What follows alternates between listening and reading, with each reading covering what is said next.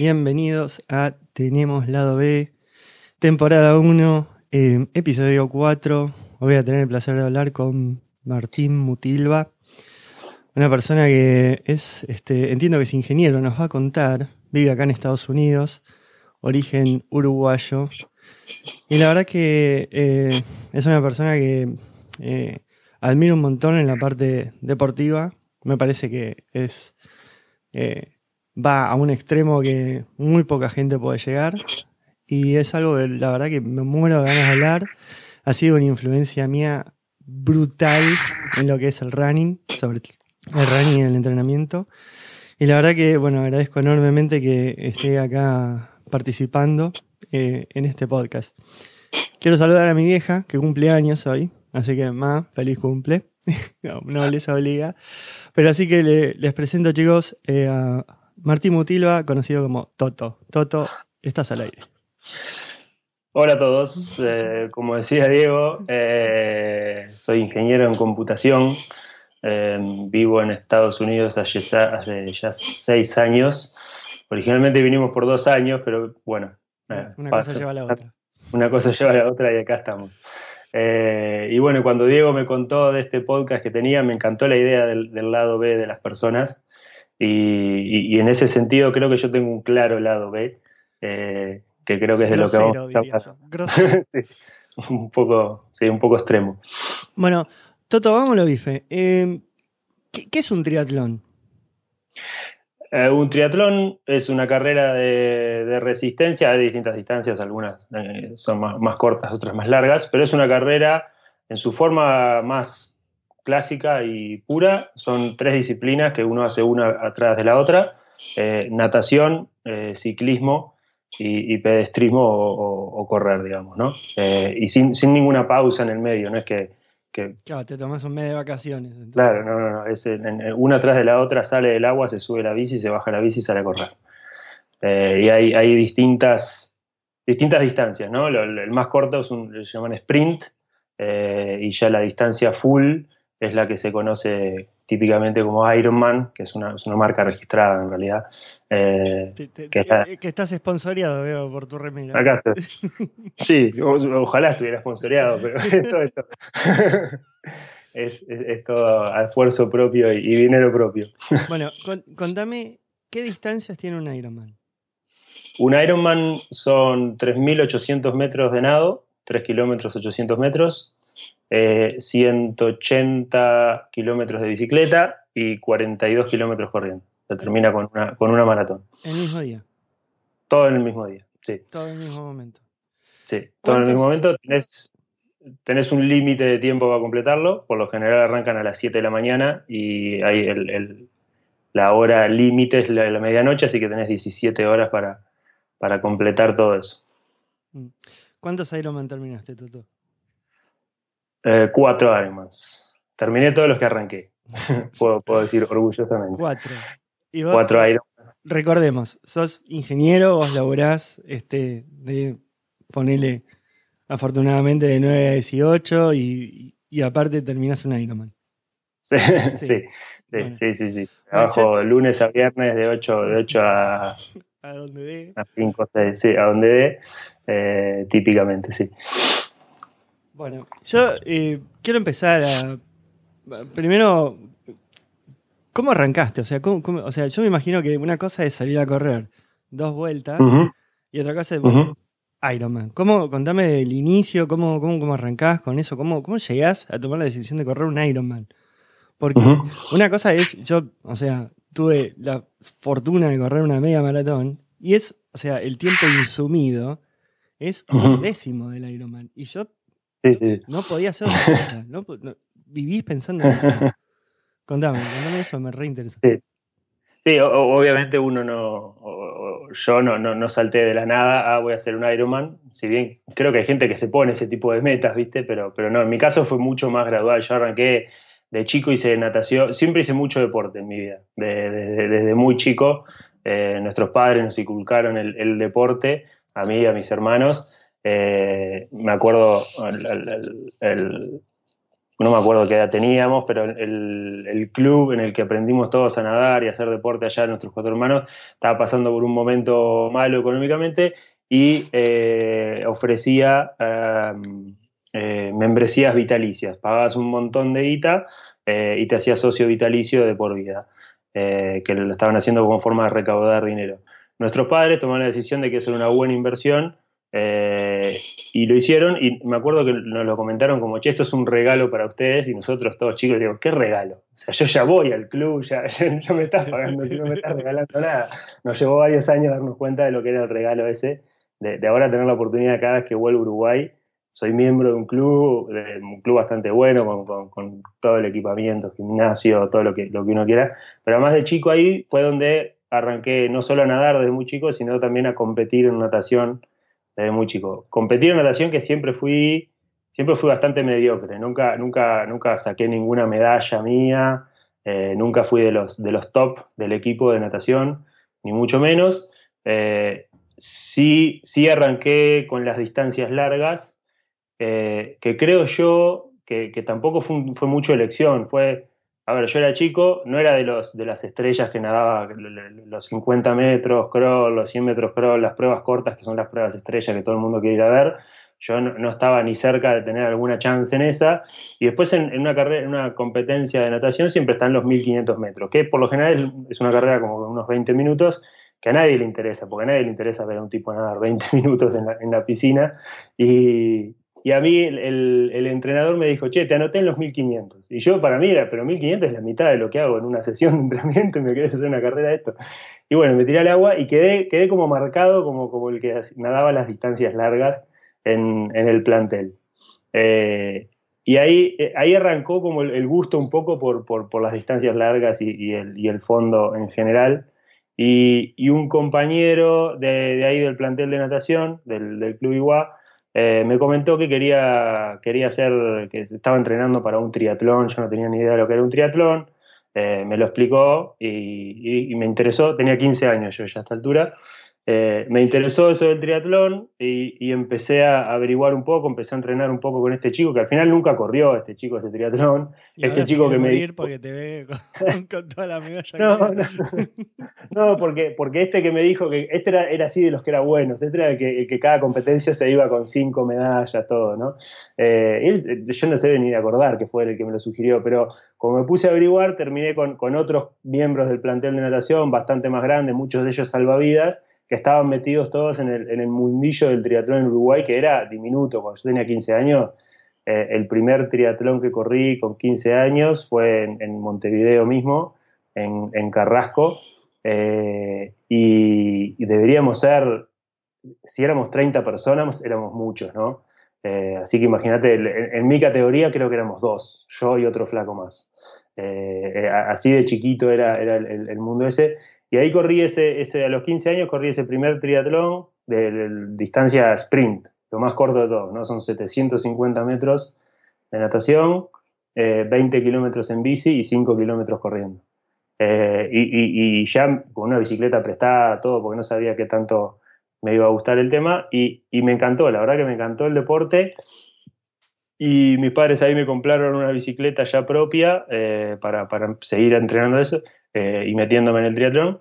Y creo que ese mismo año corrí otros dos triatlones más, incluido un, olímpico, eh, que la, distancia olímpica, que en ese momento todavía, cuando yo tenía 15 años, no era deporte olímpico el triatlón, así que en realidad no se lo llamaba como, no se le llamaba distancia olímpica, se le llamaba distancia internacional, porque era el que se corría a, nivel, a nivel internacional, que era el doble, eran 1500 de natación, 40 eh, de bici y 10 kilómetros corriendo, que, eso para mí me parecía una eternidad en ese momento.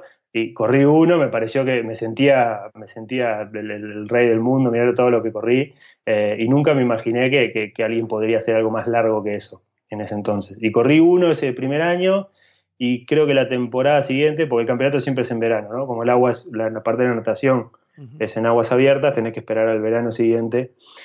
Y el verano siguiente corrí también algunos sprint y algunos ya eh, triatlones olímpicos o distancia internacional.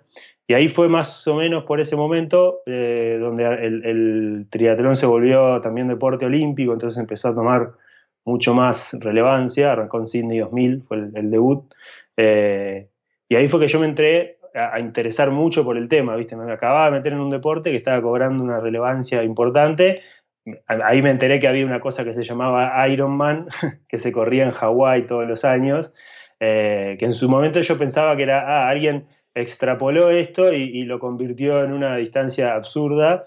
Y, después me enteré que en realidad fue al revés, que el triatlón casi que se inventó con la distancia larga y después se, fue haciendo la distancia más corta. Si bien no se inventó en Hawái, eh, el triatlón fue, muy cercano a sus inicios eh, el tema ese.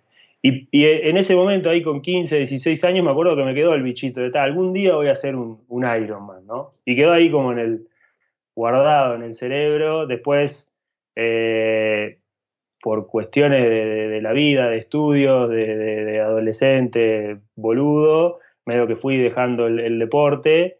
Eh, cuando entré en facultad ya lo único que hacía deporte era jugar al fútbol en una liga universitaria ahí en, Uruguay.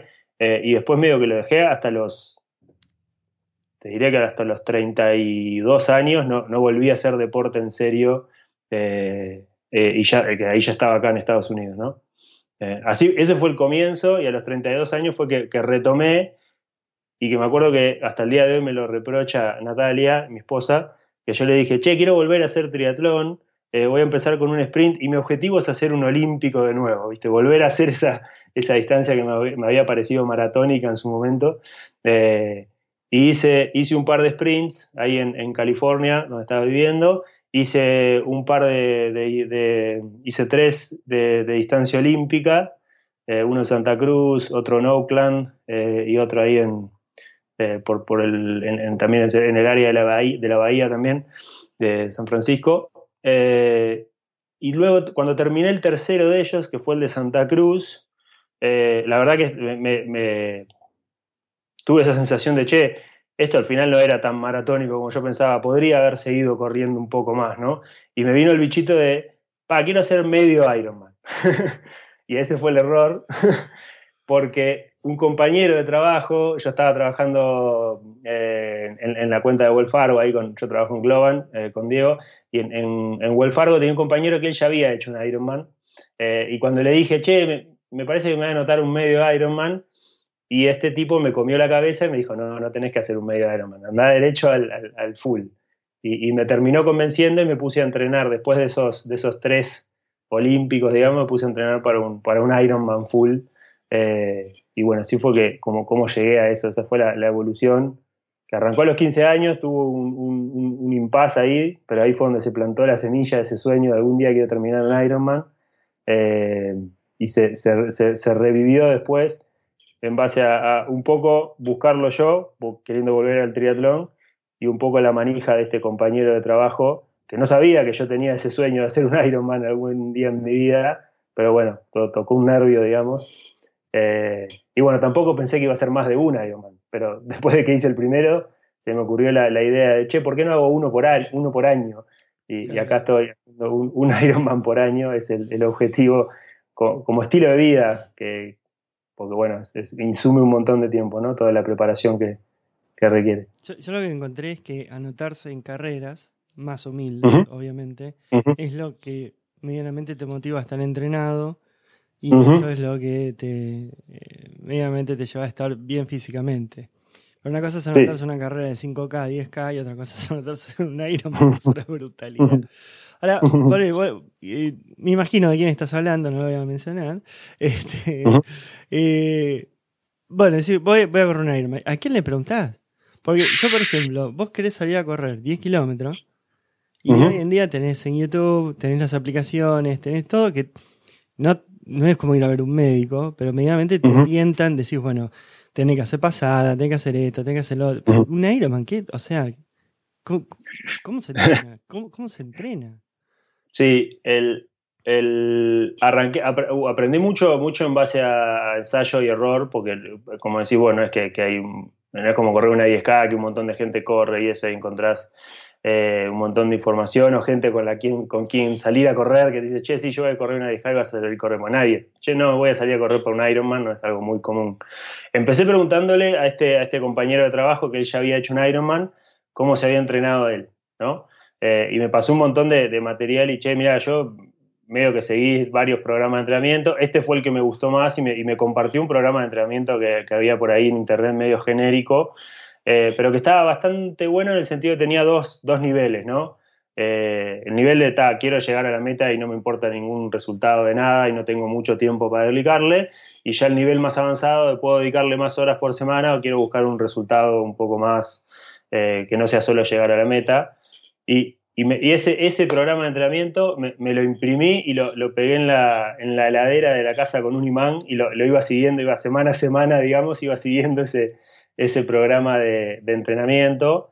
Y, pero cuando te digo que aprendí por ensayo y error fue la, primera lección es que hay que tener paciencia, ¿no? Porque lo, primero que hice después de este Ironman de Santa Cruz, cuando dije, che, voy a correr un medio Ironman, y este amigo me convenció de, no hacer un Ironman entero, un día dije, bueno, nunca corrí más de 10, creo que lo máximo que había corrido eran 12 kilómetros eh, en, mi vida alguna vez, y, me, sentí, la, parte de correr es la parte que es más devastante para el, para el cuerpo, ¿no? Te hace, te hace pelota todas las articulaciones, todo.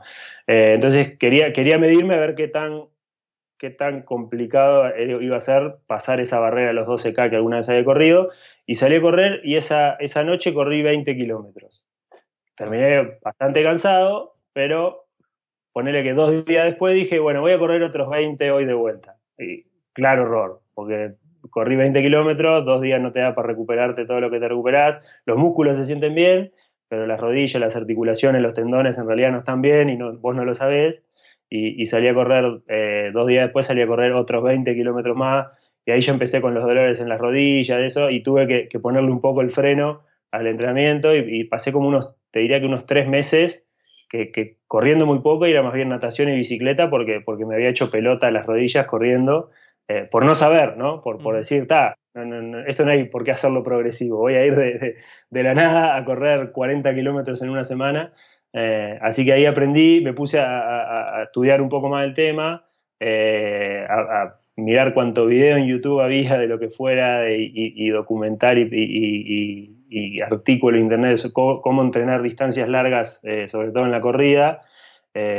Y siempre todos, lo tendría que haber hecho antes, ¿no? Porque siempre todo, el primer comentario que todos te hacen es, tenés que ir progresivamente, no aumentes más de 10% el volumen por semana. Y yo pasé de correr 12 kilómetros a correr 40 en una semana, o sea, había aumentado casi un 400%.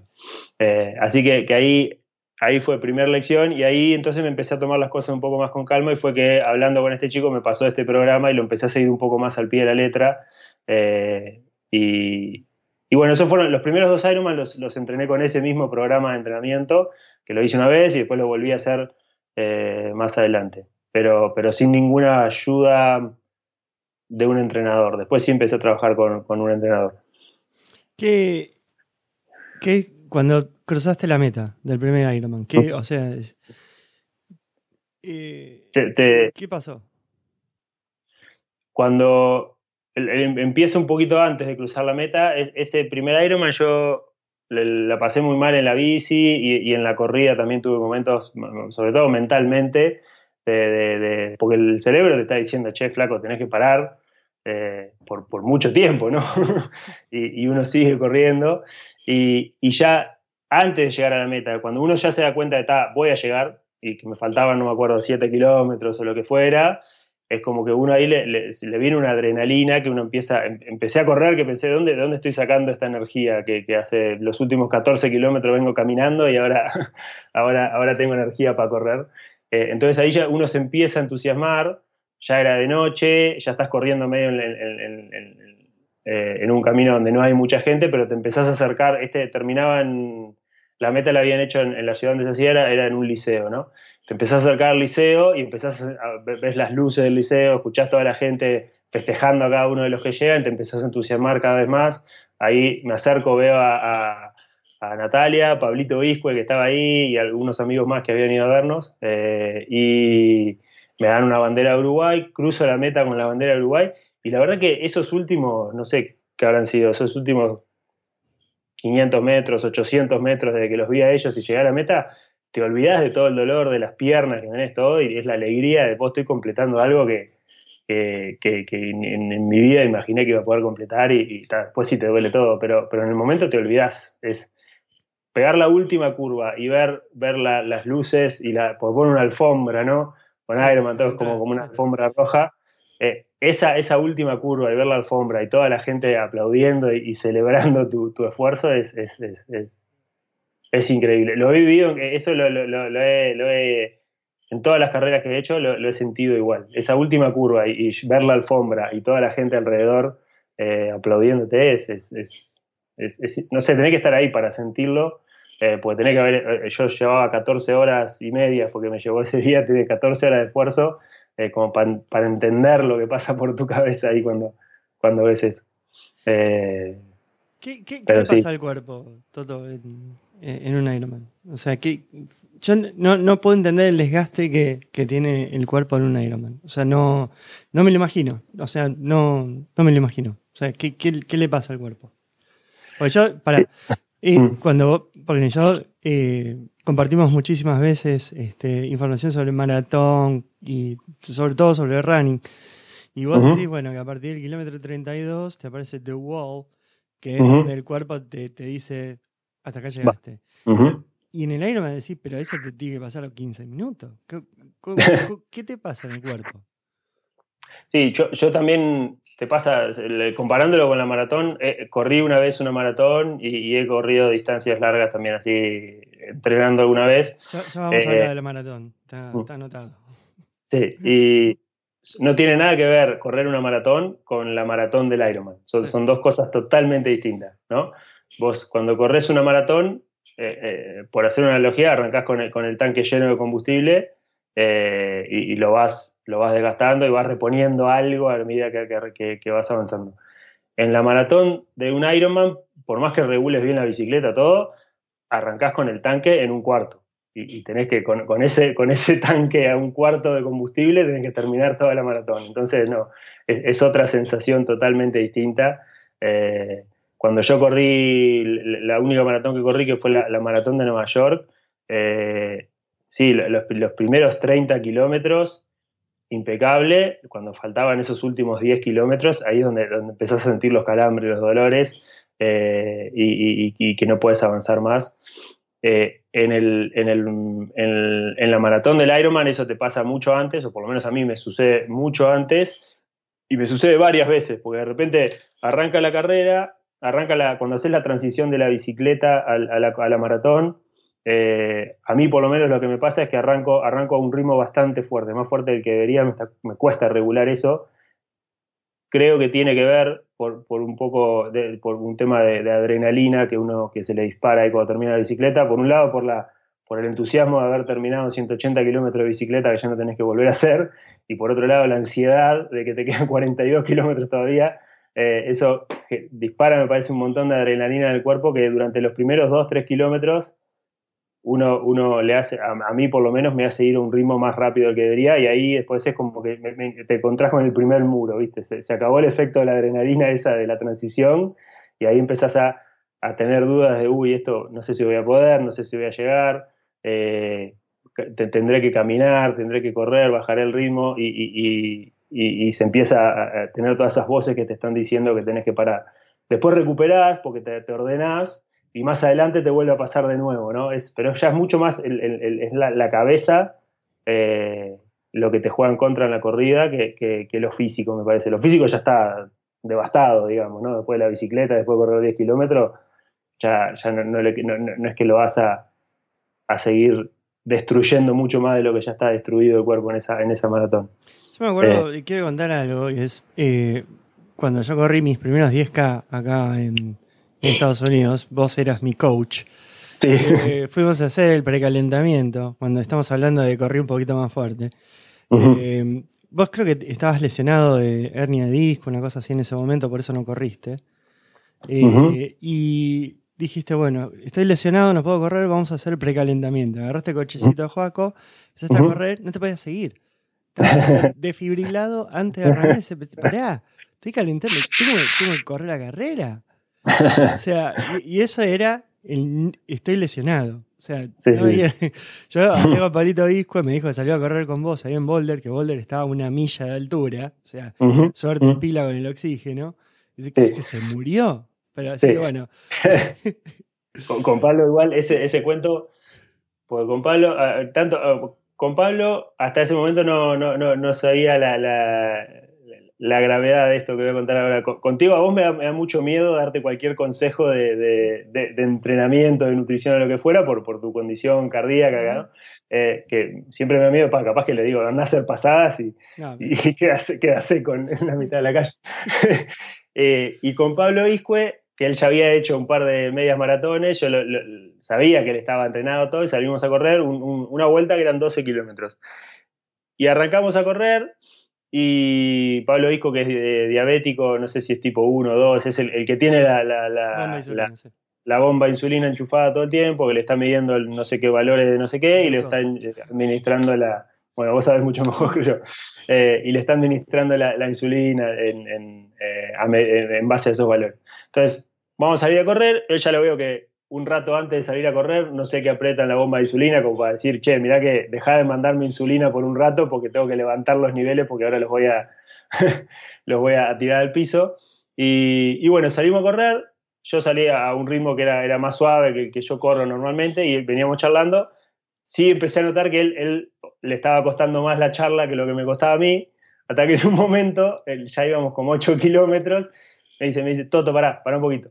Empezamos a caminar, saca un sobrecito de, de azúcar y se manda un sobrecito de azúcar, seguimos corriendo un poco más y, y de vuelta, pará, pará, y saca otro sobrecito de azúcar y digo, che, Pablito, yo ya nervioso, ¿estás bien? ¿Qué te está pasando? Me dice, no, no, me, me explicó, lo- él tiene ahí en el, en, el, en, el, en el Apple Watch, tiene conectado la bomba de insulina y le tira los valores ahí en, vivo, ¿no? Y no me acuerdo cuál era el, umbral, pero, pero hay un valor que no puede bajar de 50 o algo así, supongamos que es 50. Y él me dice, no, no, pues si este valor baja de, abajo de 50, yo me, desmayo eh, y, me tienen que atender, ¿no? Digo, "Ta, ¿y en cuánto está? No, estamos en poner 58, 59, estamos por arriba todavía. Ah, está, ok, estamos bien. Entonces dice, y la respuesta de Pablo fue, no, lo que pasa es que esto es como la batería del celular, cuando tenés 5% no sabes en qué momento se te va a apagar el celular. Y yo- me lo explicó con una soltura. Dije, o sea, Pablo, estamos, estamos en el horno. Yo tenía un gel que había llevado, que es pura azúcar, los gels esos que pa- pa- para correr. Se lo di a Pablito, lo miró dos segundos los ingredientes para ver qué era lo que estaba tomando y se lo bajó de una. Seguimos caminando un rato más y, y yo nervioso, yo mirando, pa, ¿en qué mano tiene la pulserita con todos los datos de eso? Estaba, por suerte estaba a 500 metros del hospital donde había nacido mi hijo, ya me imaginaba arrastrando a Pablo hasta el hospital.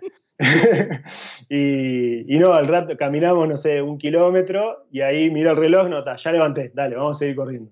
Eh, pero, pero, pero también, con Pablo tengo, me da, cierta cosa, ¿viste? Es como que, que, nos largamos, yo no me doy cuenta, yo corro, digo, voy a aflojar un poco y no me doy cuenta, bueno, Pablo tiene una condición, ¿no? Eh, pero, pero sí, a veces me, me, me, me cuesta darme cuenta la, la, el, el, estado del, del, que está corriendo conmigo, no, no necesariamente es el mismo, ¿no? Sí, sí. Eh, me atoré. No bueno, Juan Pablo corrimos un montón de carreras juntos y yo de hecho me, me, le pregunté, me informé para saber. No, y aparte, cuando le empieza a bajar la insulina, le llega la notificación a la esposa, no, cool. Así que, Caro, si estás escuchando. bueno, eh, escúchame, ¿cómo el, el, tema alimentación e hidratación durante el Ironman? Porque, o sea, vos decís 14 horas.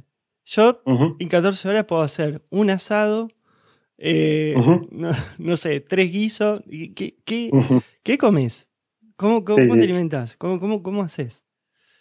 me hiciste acordar cuando corrí el, el, primer Ironman, hice 14 horas y media, me acuerdo, el, el, uno de mis amigos, el comentario fue tipo, yo no puedo ni mirar tele durante 14 horas de corrido, me dijo. ¿Cómo haces? Y, y sí, la, la nutrición y, y, la hidratación es, es yo otra de las cosas que aprendí por las malas, ¿no?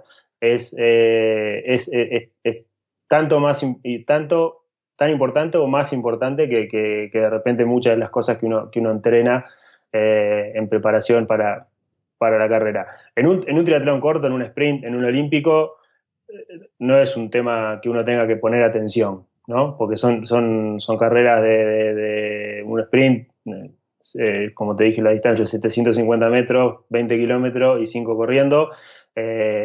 Ya te, digo que hasta capaz que ni, ni, ni, más que agua durante la corrida de la bicicleta, no necesitas algún, alguna... Es una hora y media más o menos.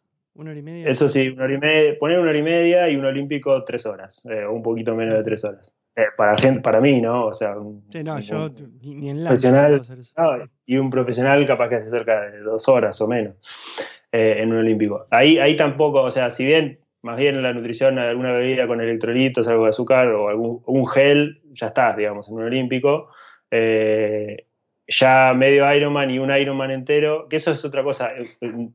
La distancia de medio Ironman con el, el, Ironman entero es, mucho más el doble de medio Ironman. Yo, después de haber corrido tres Ironman, corrí un medio Ironman y, me di cuenta que, la distancia Ironman es, es, eh, absurdamente más del doble de medio Ironman en cuanto a, lo que uno requiere el esfuerzo de, hacer esa carrera.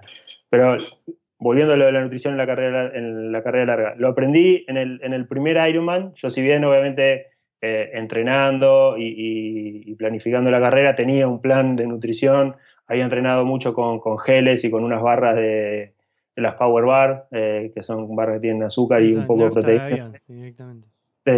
Eh, y, tenía más o menos un plan de, bueno, en, bueno durante la natación obviamente no consumís nada, porque estás nadando, además es, lo más corto, es una hora y algo. El plan era salgo de la natación, enseguida que salgo de la natación me, me bajo un gel, me subo a la bicicleta y durante la bicicleta sabía que cada 45 minutos una barrita de Power Bar. Eh, pues en la bicicleta es donde uno mete, trata de poner sólidos, pues es más fácil digerir sólidos en la bicicleta que... Eh, y después en la corrida, sí, a puro, a puro gel eh, y también cada, cada, 40 minutos un gel.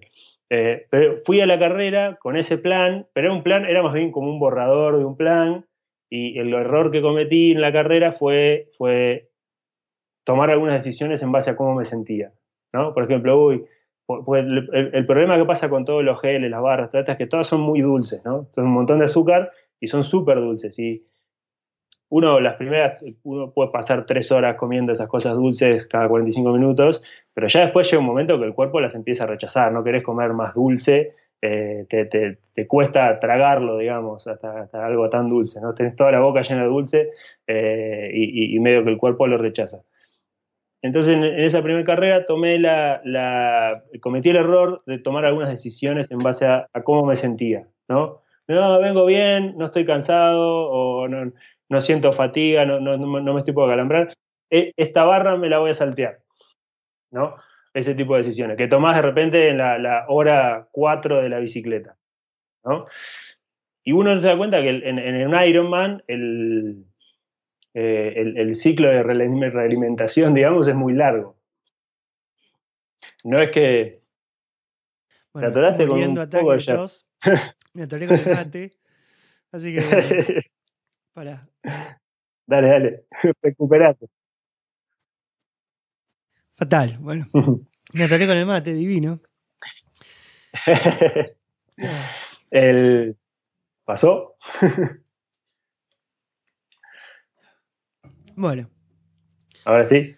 Espero que sí. Em, bueno, te decía, el, ciclo de, retroalimentación, digamos, en, cuanto a la nutrición, eh, no, es no es corto, es largo. Vos cometés, tomás una decisión incorrecta como esta que tomé yo de saltearme una barra y saltearme después un gel más adelante en la bicicleta y, te das cuenta y lo pagás después en la, de repente en la, a, los 45 minutos de la, de la maratón, ¿no? Eh, eh, entonces fue, ahí fue que aprendí de que hay, que hay que tener un plan de nutrición y, hay que mantenerse, o sea, o sea, cumplirlo a rajatabla, ¿no? Si el plan decía que cada 45 minutos tenés que comer una barra, así te sientas bárbaro, así no tengas ganas de comer una barra, tenés que hacerte el esfuerzo, comerte esa barra de cereales o tragarte ese gel, eh, porque si no, si no lo mantenés constante, así, una carrera tan larga hay que regular el esfuerzo y, lo mismo con la nutrición.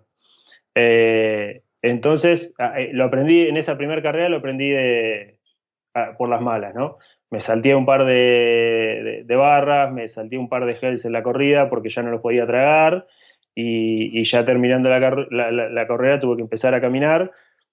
Eh, y en un momento me acuerdo en, la, corrida ya iba, eran tres vueltas la corrida, eran tres vueltas de, de 14 kilómetros eh, en la, empezando la tercera vuelta, que ya con todos estos errores que había cometido en la nutrición, ya estaba muerto de frío, me miro las pulsaciones y estaban en, 60 y algo, que es, muy bajo. Eh, yo corro con las pulsaciones. claro, yo cuando, cuando corro con, con, las pulsaciones arriba del 140, eh, o si por ahí, y estaban 60. Ahí me empecé a asustar un poco y dije, bueno, como sea, este, este, gel me lo, tengo, me lo tengo que tomar. Creo que me tomé cinco minutos para, para tragarme ese gel de, apuchitos y ahí empecé a levantar. Eh, y bueno, terminé, como te decía, corriendo esos siete kilómetros. Pero habiendo aprendido esa lección por las malas, ya para el, para el segundo Ironman, eh, llamé a un amigo mío, eh, un conocido mío de, Uruguay, que era uno de estos, que como te decía, del mundillo del triatlón, que había conocido cuando yo tenía 15 años, eh, que de hecho llegó a ser, creo que, tesorero de la Unión de Triatlón de Uruguay o algo así, eh, y que él había estudiado ingeniería de alimentos al punto tal que tiene una compañía de, que su, empresa fabrica suplementos de, nutritivos para deportistas. Y lo llamé a él, él ya sabía que yo estaba con todo esto del Ironman y todo eso, siempre habíamos hablado un par de veces, y le pedí que me diera una mano con, ahí con la, con la nutrición. Entonces ya para este segundo Ironman, el, este, este chico, Sebastián Miró, eh, me, dijo, bueno, vamos a hacer lo siguiente. ¿Cuándo es el próximo fondo que, tenés que hacer? Y justo estaba, cerca de hacer, en, ese programa de entrenamiento, el, fin de semana, que no me acuerdo si es un mes antes de la carrera o algo, es un, fondo bastante largo, que es eh, nadás el viernes eh, 3.500 metros, creo, sin parar. Eh, el, sábado eh, hacía 160 kilómetros en bici y el, y el domingo corrías 32 kilómetros, ¿no? Son un poco menos las distancias totales que vas a hacer y separado en tres días distintos. Ese era el entrenamiento de ese fin de semana. Y lo que me dijo es, en la bicicleta y en la, y en la, y en la maratón, los 32 kilómetros en el fondo de la corrida, eh, lo siguiente, antes de correr, pesate, vos, totalmente desnudo, pesate, eh, pesá toda la comida que, vos vas a comer, pesala. No, que te fijes los gramos, pesala en una balanza la comida y toda la bebida que, vas a consumir. Eh, cuando termines la, bicicleta o la corrida, pesá lo que te sobró de comida para, saber exactamente cuánto fue que, comimos. Eh, pesate vos también de vuelta, o sea, habiendo terminado el ejercicio, sabemos cuánto es tu peso inicial, cuánto es el peso de todo lo que ingeriste y tomaste de, hidratación y de, sólidos. Eh, y pesate vos también. Y también decime eh, cuántas veces tuviste que parar a mear y más o menos una idea de, si me si mucho o poco, ¿no? Para tener una idea, bueno, no, vaya, eh, no llegamos al extremo de, pesar el líquido ese. y en base a todo eso, lo hice tanto para la bicicleta como para la corrida. le pasé todo eso y él, tendrá sus, cálculos, sus fórmulas. Eh, me, devolvió con un estudio, che, bastante bien, pero me dijo, bueno, me hizo ajustes del estilo. En la, bicicleta, eh, las barras de cereales, eh, en vez de meterlas cada 45 minutos, fíjate de meterlas cada 40 y vas a poder meter una más al final, porque estuviste muy cerca. En la corrida donde estuviste más flojo, vas a tener que meter los gel en lugar de cada 45, fíjate si puedes meter uno cada media hora. me hizo todo ese tipo de correcciones y fui con ese plan de nutrición eh, a la carrera y, obviamente con la consigna de, che, cumplilo a rajatabla, ¿no? No, te vayas a saltear un gel, no te vayas a saltear nada. Eh, y la verdad que me funcionó. Esa fue la, lección aprendida del primer Ironman, fue el tema de, la nutrición, eh, que tenés que tenerla bien, bien, bien aceitada. Uno, no me acuerdo cómo, cómo son los números, pero suponete que, si quemás, por decir algo, no me acuerdo los números, si quemás mil calorías por hora en una de estas carreras, vos vas a estar reponiendo en, 700 u 800. Hay un déficit eh, porque es imposible consumir más calorías por hora al mismo tiempo que estás haciendo ejercicio, ¿no? O sea, todo eso por eso es importante entrenarlo. También la nutrición cuando uno viene entrenando, porque tenés que acostumbrar el, el metabolismo del cuerpo a que pueda procesar todos esos, eso, eso, que estás comiendo, ingiriendo y tomando eh, mientras haces ejercicio. Eh, los ejercicios estos, eh, ¿cuántas días de diferencia los hiciste? O sea, la corrida, la natación y eso. ¿Cuánto, ¿Cuánta diferencia de días? ¿Ese fondo de que te acabo de contar? No, eso era un, viernes, sábado y domingo, tres días consecutivos. Eso es como la, en ese plan original que, fue el que seguí para los primeros, para los primeros dos Ironman, eh, ese era como el, fin de semana de, era el Race Simulation, que en realidad las distancias un poco más cortas eh, y distribuidas en tres días, eh, lo, hacías, que creo que era un mes antes de la carrera. ¿Ese sería el fondo más largo como comparado a la maratón? Cuando vos ponele tres semanas antes, haces el último fondo que es el, el matacaballo. y después ya vas más regular para tres o cuatro semanas antes sí era, era el fondo más largo, que también no es solo, porque ahí llegado a ese fondo uno ya, ya tiene que obviamente ya el, volumen lo fue incrementando de antes y no, es, no, es, no es como para ni para entrenar, es simplemente para confirmar, viste, si el, pace que estás metiendo en la corrida, viste, ajustar ese tipo de detalles, el que tenés que meter o tenés que ir más rápido, más lento, y para ajustar estos detalles de la nutrición, de uy, capaz que podría haber metido un gel más o un menos, un gel menos por hora o lo que fuera eh, para ajustar todo tipo de detalle y también probar todo lo que el, equipamiento de la bicicleta y todo eso también uno tiene que probar todas esas cosas para, no llevarte una sorpresa el día de la carrera, ¿no? Eh, eso es más, o menos la idea de ese, simulacro. Y durante la carrera, ¿quién, te provee los geles y eso? ¿Los tenés que llevar vos en mochila? ¿Cómo, es? en la carrera, eh, vos ya sabés de antemano, porque, porque es parte del... Bueno, vos has corrido alguna media maratón y eso que a veces te, que te dicen, vamos a estar dando en los puestos de hidratación tales geles o tal bebida o lo que fuera. Entonces, eso vos ya sabés lo que van a estar dando en los distintos puestos de hidratación, en la bicicleta y en la corrida. Qué, qué, qué bebida van a estar dando y si van a estar dando algo de comida, qué van a estar dando. Que por lo general en la carrera hay, te dan geles, te dan, en la bicicleta te dan geles, eh, y Gatorade, por lo menos acá en, Estados Unidos, yo corrí una en Europa, que sé que tienen un partnership en lugar de Gatorade con otra empresa, pero bueno, tienen otra, otra bebida. Eh, y, te dan, por lo que en la bicicleta, eso, eh, geles de alguna marca con la que tengan algún partnership y alguna bebida y agua también. y después ya... porque vos en la bicicleta venís a cuarenta y pico de kilómetros por hora. ¿Cómo haces para agarrar un gel y no morirte en el intento? no, en el. yo, por lo general, todo lo que son de la bicicleta, lo único que agarro es, el Gatorade y la bebida, porque uno no puede llevar el Gatorade y la bebida, toda la que va a necesitar, no te entra en la bicicleta en, arriba tuyo. ¿no? Eso es lo que tenés que reponer.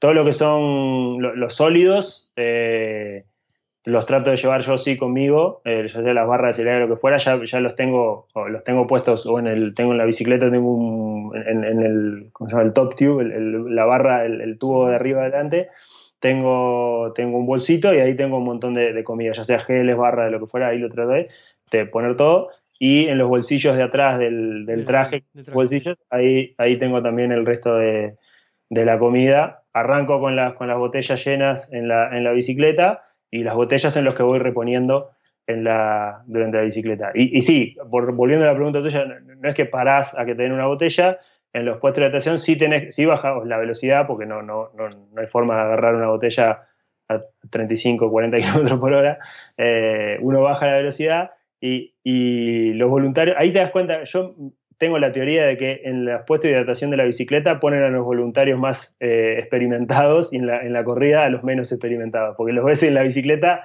los tipos, no es, viste, tener la botella así agarrada, porque el tipo viene, que si bien bajó la velocidad, igual viene a 25 kilómetros por hora, entonces lo ves que el, que sabe darte una botella, él acompaña el movimiento tuyo, ¿no? Y no la suelta hasta que vos no la agarres, igual se caen un montón de botellas y, digamos, eso... morir, porque vos corriendo, bueno, pierdo no sé, 20 segundos, total, no voy por la marca de Kipchoge. Eh, pero ahí la bici, chao, 45 minutos más En la bici igual el puesto de estación es bastante largo porque, porque consideran que va a pasar este tipo de cosas.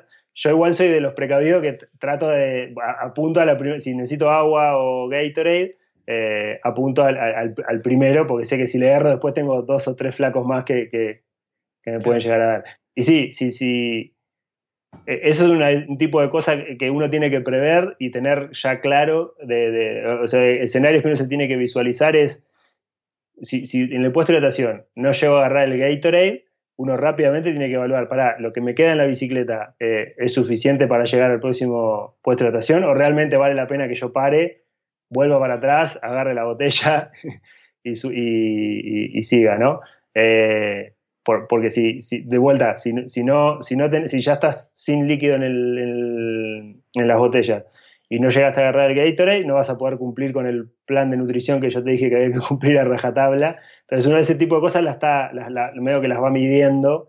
Eh, ya sabe, esto es otra cosa que aprendí también en, esto lo aprendí en el segundo triatlón, en el segundo Ironman, que fue si bien vos tenés el, te dan el, cuál es el recorrido, sabés dónde están, te, marcan dónde están todos los puestos de hidratación, en ese segundo Ironman yo no me lo aprendí de memoria, Tenía, está bueno, hay tantos puestos de hidratación, pero no, no, no, me aprendí, bueno, en dónde están específicamente esos puestos de hidratación. Eh, y me pasó en uno que me, me, pasaba, en realidad no era, no era una botella, era que tenía que ir al baño, ¿no? Tenía que parar a mear. Y no sabía si de, esperar al próximo puesto de hidratación. O sea, me salteo este puesto de hidratación porque en realidad no tengo tantas ganas ahora y llegaré al siguiente y tomé esa decisión y en realidad el siguiente estaba mucho más lejos y la pasé muy mal. La pasás mal, la pasás, mal, la pasás mal. La eh, mal. La pasás horrible. Y, lo mismo con, para, para, saber cuándo va a ser el, próximo, el próximo puesto donde vas a poder reponer Gatorade, Gatorade o agua o lo que fuera. Eh, está bueno saber de memoria dónde van a estar esos puestos, ¿no? Porque ahí puedes tomar más decisiones más fáciles, ¿no? De ta, miro la botella, me, falta, me, queda media botella, si me salteo este, igual sé que esto me da para llegar al otro, ¿no? Esas cosas uno las piensa. No, hay un dato que acabas de, eh, que empecé a conectar y es que vos mencionás que los Ironman se corren regularmente en verano por el tema de la temperatura del agua. Y yo las veces que corrí carreras fueron siempre en, invierno o, primavera, recién entrada primavera u otoño, porque, o sea, yo prefiero correr con, no sé, con 5 grados o con temperatura bajo cero, me siento mucho más cómodo que corriendo en verano. Salgo a correr ahora y me tengo que, tomar, me tengo que llevar un tanque australiano de agua. y eso, pará, ¿cómo, cómo, cómo lo me dices? o sea, imagino la maratón transpirás mi idiotez.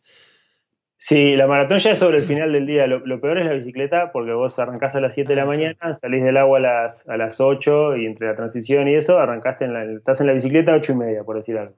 Y la bicicleta son entre 5, horas y poco y 6 horas que vas a estar en, la bicicleta. Así que te agarra lo más fuerte del sol, te agarra ahí en. Eh, vos 6 horas, Toto. No.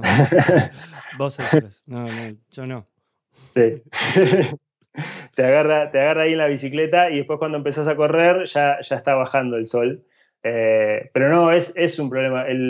Yo el, el, Ironman de Boulder que hice el, año pasado, eh, todas las personas del, laburo, de lo que fuera, que, que, yo les comentaba que iba a ser el Ironman de Boulder, todos tipo me miraban diciendo, uy, porque se acordaban del año anterior, que yo, yo, no lo había corrido, yo me acababa de mudar acá, había sido un día de calor insoportable y se había, mucha gente había pasado mal por, por el calor que había hecho ese día. Yo por suerte tuve suerte que justo cuando lo corrí eh, fue un día bastante frío, digamos. De hecho pasé frío en la bicicleta porque estuvo nublado todo el día eh, y estaba hasta, hasta llovió por momentos y yo veía todo el mundo estaba corriendo en la bicicleta, estaba con, de manga larga eh, y yo era el único que estaba con una musculosita pasando frío. Eh, los profesionales, todos se ponen la. hay, hay, unas mangas que son, son, solo, es como solo la parte del brazo, ¿viste? Eh, que se las ponen y si, bueno, si les da calor, las sacan.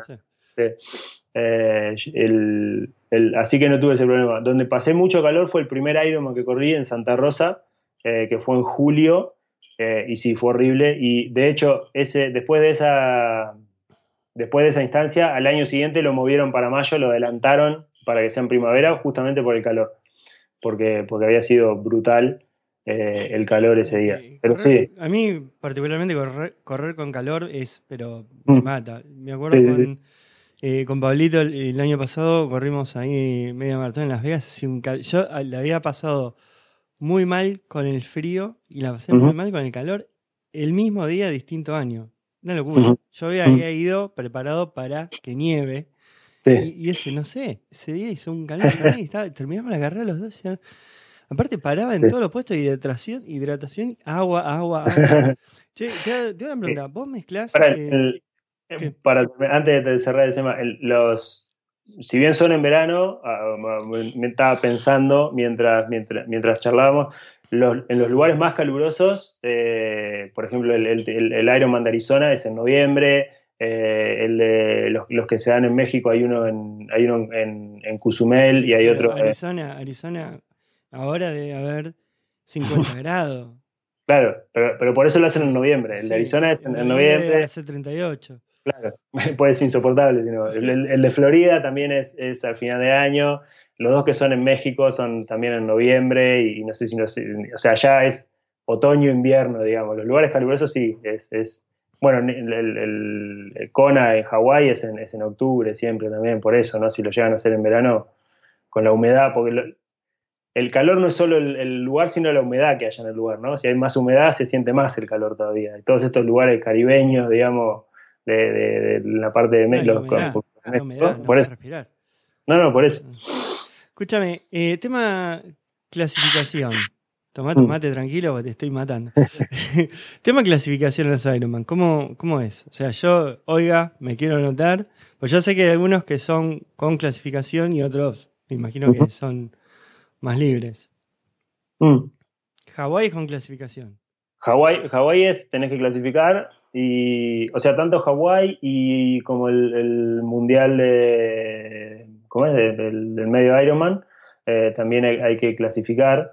Eh, pero el resto, de, por lo menos todos los que son de, la marca Ironman, eh, el resto son todos de, entrada libre, digamos, no, mm. no, no hay que clasificar.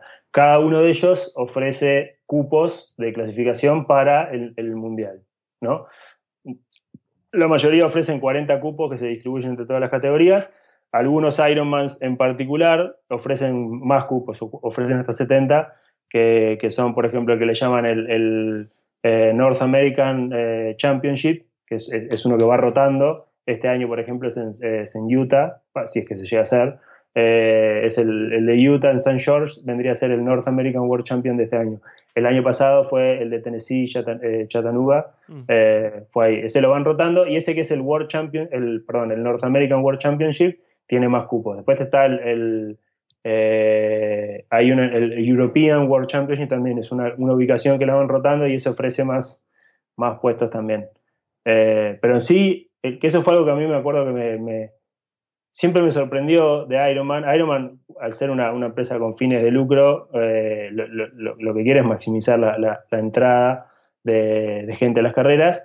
Y, no hay un background check de, che, a ver si este tipo puede correr un Ironman o no. ¿No? Es como que van cada uno. Son, los mismos que hacen las, rock and roll, ¿no?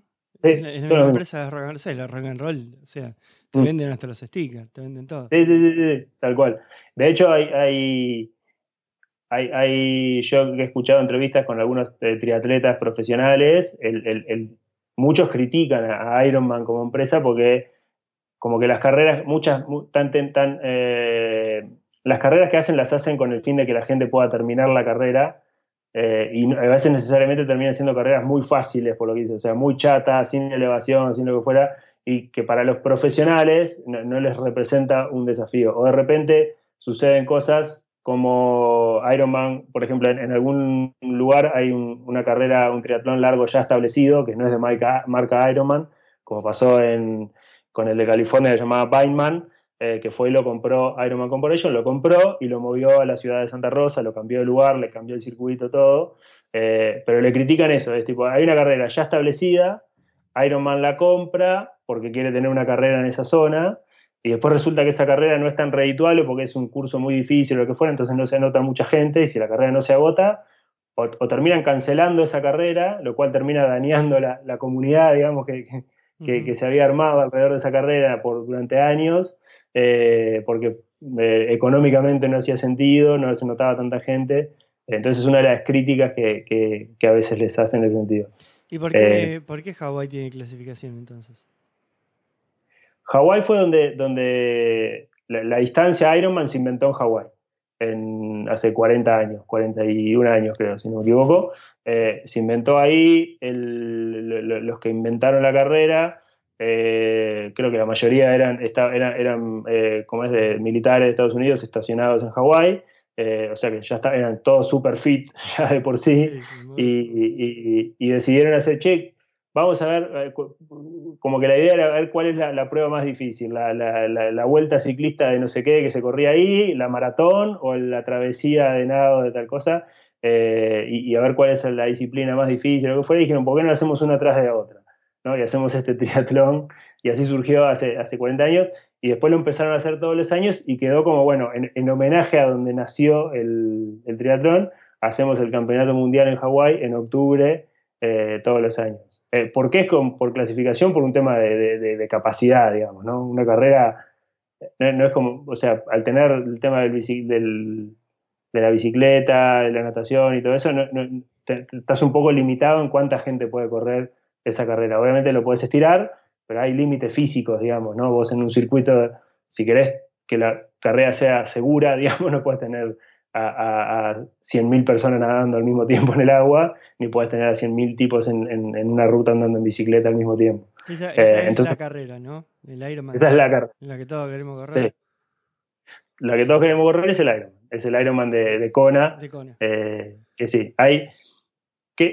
de nuevo, volviendo al, tema de los fines de lucro de la corporación, de la, empresa que es dueña de Ironman, obviamente uno quiere correr y quiere clasificar, ¿no? Para sentirse orgulloso de llegar ahí.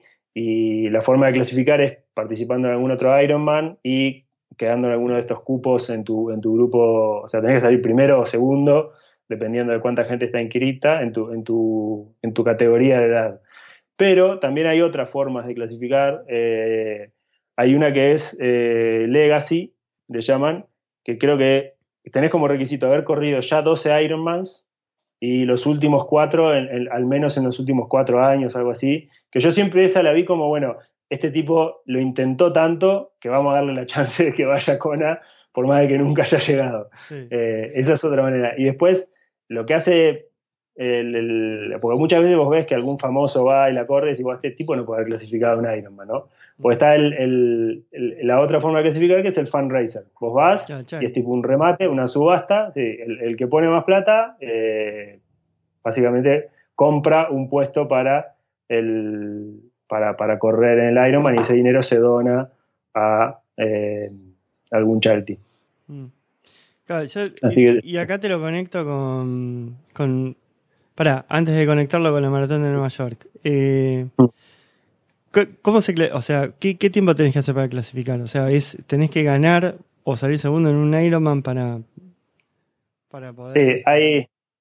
Claro, hay en una carrera hay por lo general 40 cupos ah. para ir al Ironman. Esos 40 cupos se dividen entre todas las categorías mm. de hombres y de mujeres eh, de la siguiente manera. A cada una de las categorías le, asignan un cupo, así que por, lo menos cada categoría tenga por lo menos un cupo y obviamente no son, entre hombres y mujeres y todos los grupos tales no son 40, van a sobrar, por decirte algo, 10 cupos más que, tienen que distribuir. Esos 10 cupos se los asignan a las categorías también de hombres y mujeres, eh, mitad para las mujeres, mitad para los hombres, en base a cuántos hay inscriptos en cada categoría. Cosa que aquellas categorías que tienen más inscriptos son los que tienen más chance de tener más cupos, porque hay más gente tratando de llegar a ese cupo. Termina resultando en que cada categoría tiene eh, por lo menos un cupo y a lo sumo dos o tres cupos si es una categoría entre, los, entre los 30 y los 40, que es la, categoría que se nota más gente, eh, son las que a veces pueden llegar a tener tres cupos.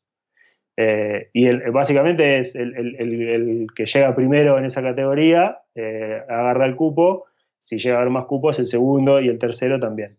el tema es que el día que hacen la entrega de premios, vos tenés que estar ahí seguramente si ganaste vas a estar en la entrega de premios y ahí mismo tenés que vos tomar la decisión de si querés usar el cupo o no, porque puede haber que gente que de repente ya hizo tres años la carrera y este año no quiere ir o no puede ir y dice, no, yo este año no voy a ir, y entonces ahí el cupo pasa para el segundo o para el tercero. Ah, te tenés que quedar a vivir ahí en la entrega de premios.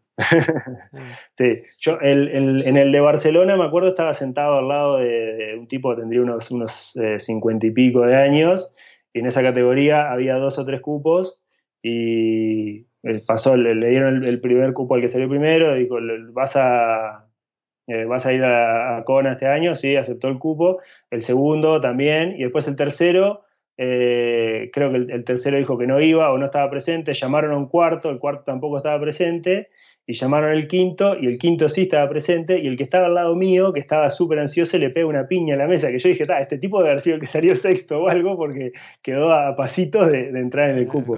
Eh, es como la lista de espera de, los upgrades de los aeropuertos, ¿viste? Sí, tal cual. Nunca lo había pensado de esa manera, pero sí, es exactamente igual.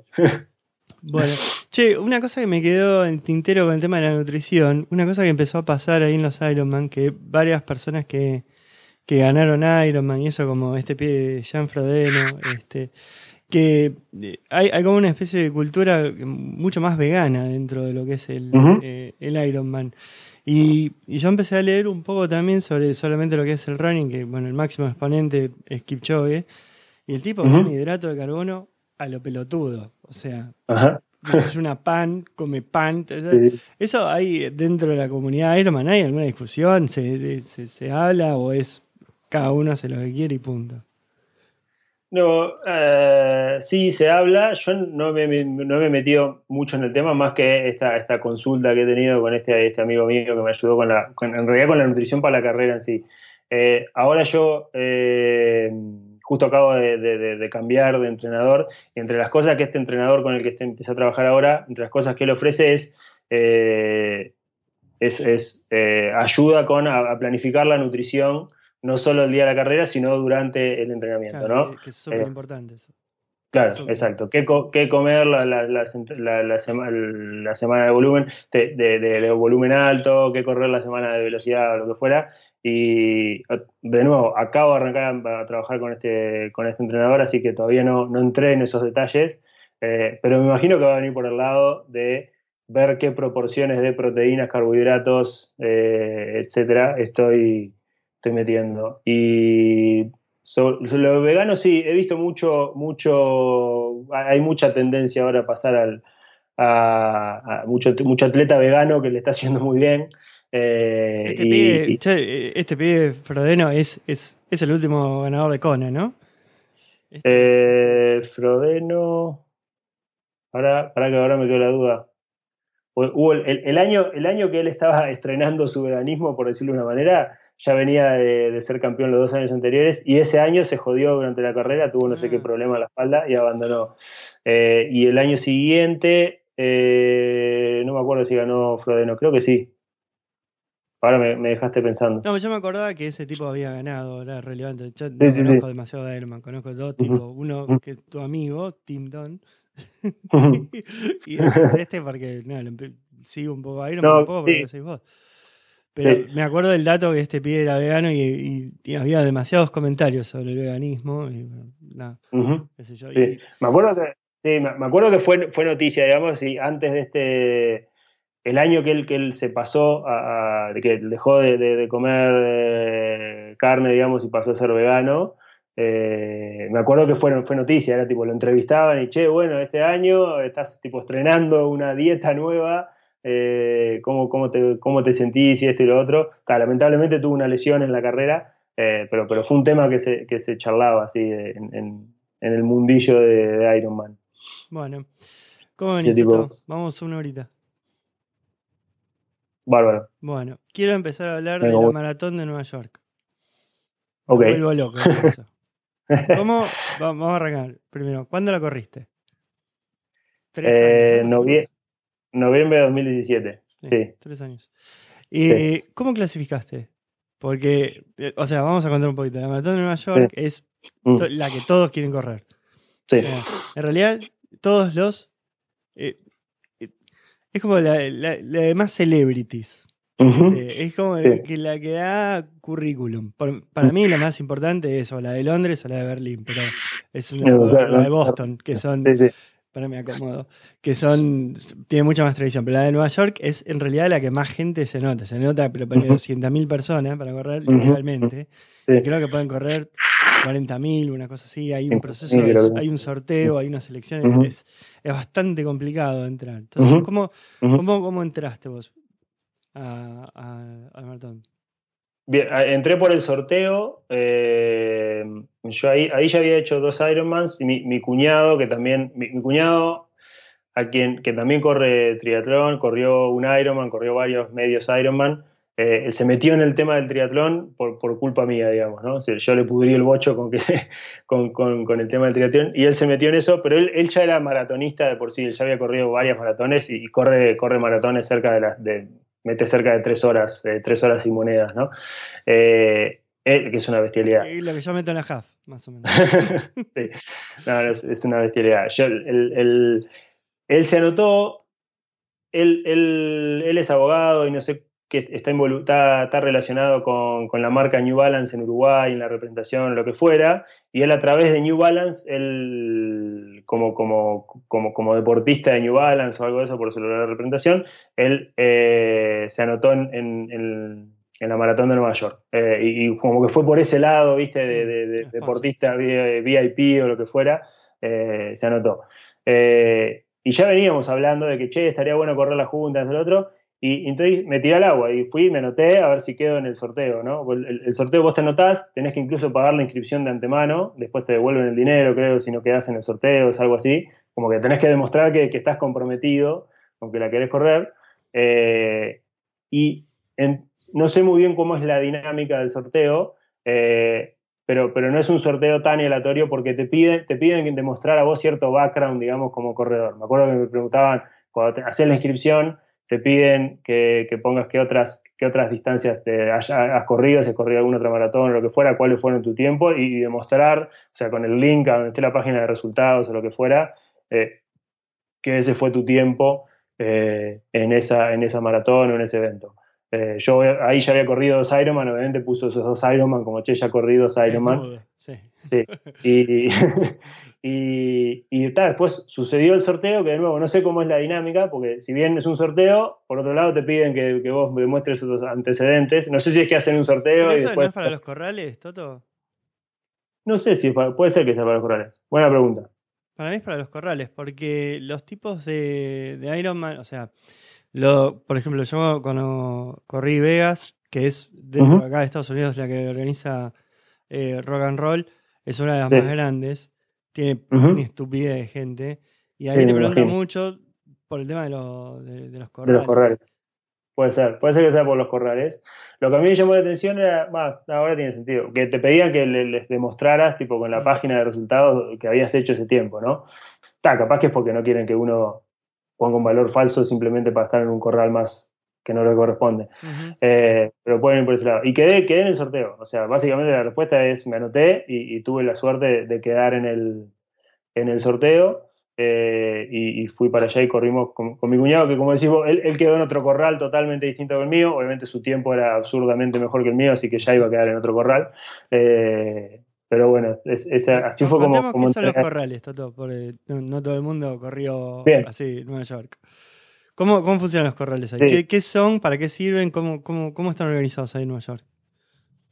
Bien, los corrales, primero la explicación más básica. Los corrales en, cualquier otra carrera, incluso de menos magnitud, es separan a la gente por el tiempo que van a, hacer y la, la, carrera no largan todos al mismo tiempo, van largando de corrales. Entra tal corral, que de repente son 50, 100, 200 personas, dependiendo del tamaño del corral y de, la carrera. Eh, sale el primer corral, eh, dejan pasar un minuto, sale el segundo corral, etcétera, es para tener una, una largada más, más ordenada, digamos, y que no sea una estampida de gente eh, que salga todo al mismo tiempo. Eh, y esos corrales se ordenan por el tiempo que vas a hacer. La gente más rápido está en los corrales más adelante y la gente más lenta va en los corrales más atrás, también por un tema de orden, ¿no? porque si no, con una carrera con, donde hay muchísima gente, si vos no, no ordenás la largada por, por, por velocidad, eh, te va a pasar que la gente que es más rápida, si tiene mucha gente delante lenta, los primeros kilómetros la, va a pasar mal y no, le va a gustar y, incluso le va a impactar en su, te, chocas con los de adelante. Te chocas con los de adelante. Pero los corrales es una forma de ordenar eso. En el caso de la de Nueva York, o sea, no solo, o sea, obviamente es tanta gente eh, que, eh, así que necesitan tener todo este sistema de corrales, pero los corrales en la de Nueva York, no me acuerdo cuántas personas son por corral, se ordenan por el tiempo, pero la de Nueva York arranca en Staten Island y arranca en un puente. ¿no? El, comienzo de la carrera es cruzar el puente de Staten Island a Brooklyn, eh, que es un puente double decker, no sé cómo, de dos pisos, ¿no? Entonces, no solo tenés corrales, sino que además tenés eh, rutas distintas. los primeros, no, me acuerdo si son los primeros 5, 6 o 7 kilómetros, hay cuatro rutas distintas. Al final, después, en, un momento, cuando ya pasaron 7 kilómetros, se mergean todos y el recorrido es el mismo, pero los primeros 7 kilómetros hay cuatro, te, puede tocar una ruta distinta y cada una de estas rutas tiene sus corrales. ¿no? Yo en el caso de, cuando fui, mi cuñado estaba en una ruta totalmente distinta, no solo en un corral distinto. Yo arranqué corriendo por el piso de abajo del puente y él arrancó corriendo por el piso de arriba. Eh, y después hicimos calles distintas, avenidas distintas, hasta en un momento se mergea todo. Eso es eso para demostrar la, magnitud de la gente que corre, que no solo necesitan los corrales, sino que además necesitan hacer un embudo enorme por rutas distintas para que en algún momento coincidan. aparte tenés eh, los VIPs, los VIPs son los números, tienen color, ¿no? Y depende del color tenés un lugar de salida. El color es la ruta, si no me equivoco, yo tenía el verde y mi cuñado tenía el azul, por decir algo. Mm. Eh, y dentro del, del, VIP tenías, vos estás en el corral, en el A, el B, el C o lo que fuera. Mm. Eh, y, en el caso de Nueva York, el, corral, yo en otras carreras más, más chicas, cuando corrí la media maratón de Denver, había corrales, pero el corral era simplemente eh, era una, separación por cuerdita justo antes de la largada y vos antes de la largada te arrimabas al corral eh, que del, tiempo que correspondía al, tiempo que vos pensabas hacer y ya está. En el caso de Nueva York, no solo en la largada, sino antes de la largada, es tanta la gente que ya te separan en corrales antes y vos el calentamiento lo haces en tu corral.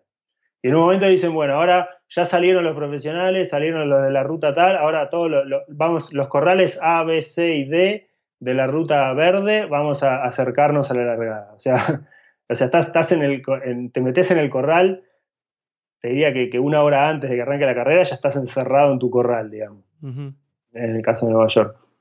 Y ahí el punto de largada es distinto del de llegada, porque terminás en el Central Park. Sí, la de Nueva York es, de. La de Nueva York a mí me encantó. cualquiera que corre, me parece, o por lo menos a mí me pasa cualquier carrera si son vueltas, digamos, eh, es más aburrido, siempre, si el recorrido es totalmente distinto, es mejor.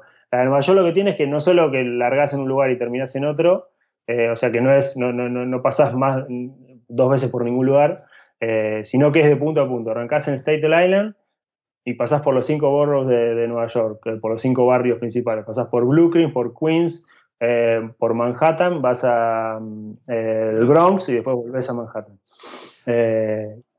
Sí, yo había escuchado, eh, había escuchado eh, bueno, eh, Daniel Cucci de un podcast de running y bueno, cuando él corrió a Nueva York había comentado que, que justamente se había ideado para recorrer todos los bollocks de, de, Nueva York y bueno, eso que, estaba buenísimo. ¿Cómo, cómo es la experiencia, ¿cómo, es la experiencia de los puentes? Sí, para, antes de ir a lo de los puentes, me acuerdo, me hiciste acordar ahora, o sea, eso de pasar por todos los bordos es, la verdad que es lo que hace la carrera tan linda como es correr esa, esa carrera. Eh, me acuerdo que antes de ir a esa carrera me dijeron, che, mira que yo no había corrido ningún maratón, así que no iba buscando ningún tiempo. Pero lo que te dicen es, a Nueva York vos no vas a buscar un tiempo. A Nueva York es una carrera que vos vas a disfrutar y si te pones en la cabeza que querés un tiempo, la vas a pasar mal, digamos. Vos andás a disfrutar la carrera, vas a estar pasando porque cada uno de estos barrios es bastante distinto del otro y, lo va a ser, o sea, el, barrio en sí, la arquitectura y la gente, digamos, que está eh, eh, en, la carrera es distinta también. Y me acuerdo de estar, vos tenés que ir hasta, para llegar hasta Inter Island, te tenés que tomar el ferry. Mm. Eh, entonces, esto está todo incluido en la, inscripción, vos vas hasta la estación, con tu, con, tenés tu VIP, entras al ferry, y me acuerdo que estás en el ferry yendo hasta Staten Island, y me acuerdo salí para afuera y, lo vi a mi cuñado y le digo, che, estaba bastante lejos, o sea, mirás Manhattan, ¿no? Mirás allá el Empire State que se ve y decís, vos, el Empire State encima ni siquiera está en Central Park, el Central Park está más atrás todavía, o sea, te das cuenta que tenemos que ir corriendo, o sea, estamos yendo en ferry pero tenemos que volver corriendo. es una locura. eh, pero el, el ¿qué era lo que- ah, los puentes, me habías preguntado. Sí, los puentes. Eh, mm. Eh, haces, a ver, ¿cuántos puentes hay? la- arrancás en el puente de Staten Island a, a- Brooklyn, que es, es un puente bastante largo. Después cruzás, desde Brooklyn, Queens, después de Queens cruzás a Manhattan, ahí también por un puente. Ese puente es, mortal porque es muy empinado. Eh, después cruzás eh, de nuevo ese es el otro puente grande, porque después cuando cruzas de Manhattan para el Bronx, es, un puente bastante cortito eh, y, y- volvés por otro, o sea, son, ya- no son esos puentes colgantes, ya es bastante en la parte más al norte de Manhattan, eh, no, no es un puente muy grande. El de, el de Staten Island a, a Brooklyn, eh, como te decía, es, es- ni bien arrancás, a mí me pasó que arranqué en el, son creo que, no sé si no son como dos kilómetros el, el puente ese o dos kilómetros y algo. Yo arranqué en el, por el piso abajo, corriendo. Entonces lo que me pasó fue que, que cuando arranqué a correr el GPS no me agarró señal, porque estaba bajo, estaba, estaba bajo techo, digamos. Eh, entonces tuve todos esos primeros dos kilómetros y algo corriendo sin saber cuál era mi ritmo, o sea, iba más o menos por sensación. Y, cuando termino de bajar el puente, miro el promedio que venía llevando esos, dos kilómetros y medio lo que fuera, y, venía pasado del, ritmo que venía llevando, y, me acuerdo que dije, ah, pero capaz que lo puedo aguantar, error, no, no iba a aguantar ese ritmo nunca, eh, y, ahí me jugó en contra eh, no tener GPS por los primeros kilómetros de, la carrera. Y, y después cuando llegas al el puente de Queens, el puente, yendo, cuando estábamos yendo al ferry, en el, en el subte, otro chico que también iba a correr la carrera, que ya la había corrido otro año, eh, me acuerdo que nos dijo, el puente de Queens es mortal, nos dijo. Y yo me quedó grabado eso en la cabeza. Y cuando arranqué a correr el puente, el puente de Queens, que va de Queens a Manhattan, eh, es bastante más corto que el otro, eh, pero es muy empinado y es como una subida muy larga. Eh, y me acuerdo que también le metí, le metí con, un ritmo más rápido del que debía en la primera mitad y se me hizo larguísimo el puente. Eh, al, al final, viste, ya, ya medio que ahí fue donde empecé a sentir los primeros calambres de la carrera. Eh, fue bajando el puente de, Queens hacia Manhattan. Y ahí, si no me equivoco, agarras la primera avenida, que yo me acuerdo el escuchar eh, una entrevista de Janine Flanagan, eh, Flanagan, la, americana que ganó la maratón hace poco. El, año posterior al que yo hice la carrera fue este año, el, año que Janine Flanagan ganó la maratón. Y me acuerdo que ella en alguna entrevista decir que cuando salís del puente de Queens y agarrás la primera avenida, vas todo por la primera avenida eh, de Manhattan hasta después cruzar el Bronx. Esa, el- el- la salida del puente de Queens y agarrar la primera avenida de la, la primera de, de Manhattan, ahí es donde te encontrás con el, con el grueso de la gente. Hasta ahora vos venís viendo un montón de gente, obviamente, pero te encontrás con el grueso de la gente y, y es una energía que te da la gente que ella decía, es difícil contener, contener el ritmo cuando, cuando venís, viste, de, de un puente que te, te dejó hecho pelota y te encontrás con toda esta gente, con toda esta euforia, eh, como que ahí el- ella como profesional encontraba difícil contener el ritmo en, esa- en ese, en, ese, en ese tramo de, de la primera avenida de Manhattan. Es, increíble lo, cuando, la, cuando la gente empieza a alentar o empezás a ver gente o, empezás a, Mm. a escuchar eso que te- le- no, no sé qué es lo que le pasa a la cabeza, pero es, o sea, te da donde no existe.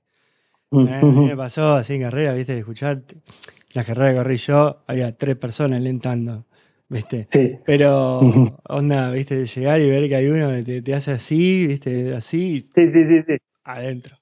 No importa Claro. nada. Eso, eso es, sí, sí, sí. es maravilloso. Además te, te- te sent- te sentís el protagonista cuando te ves que uno viste, yo- yo- Sí, que este me vino a ver a mí. decís. En realidad, Bueno, le está haciendo así todos.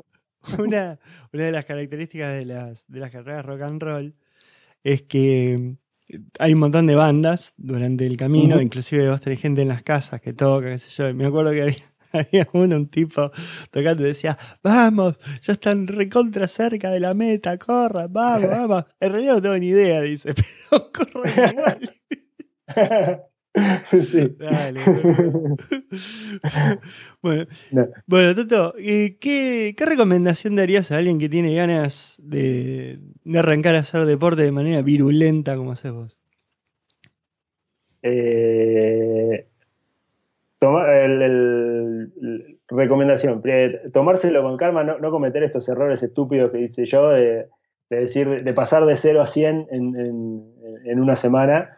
Eh, eso, eso para empezar, ponerse meta, metas cortas pero, pero desafiantes, ¿no? Eh, en el caso, por ejemplo, cuando, Nati, yo le llené, el, Nati, mi esposa, eh, yo le, llené los huevos con que ella tenía que correr, que le iba a gustar, etcétera, y, ella no me hacía caso hasta que finalmente me hizo caso y ahora le encanta correr.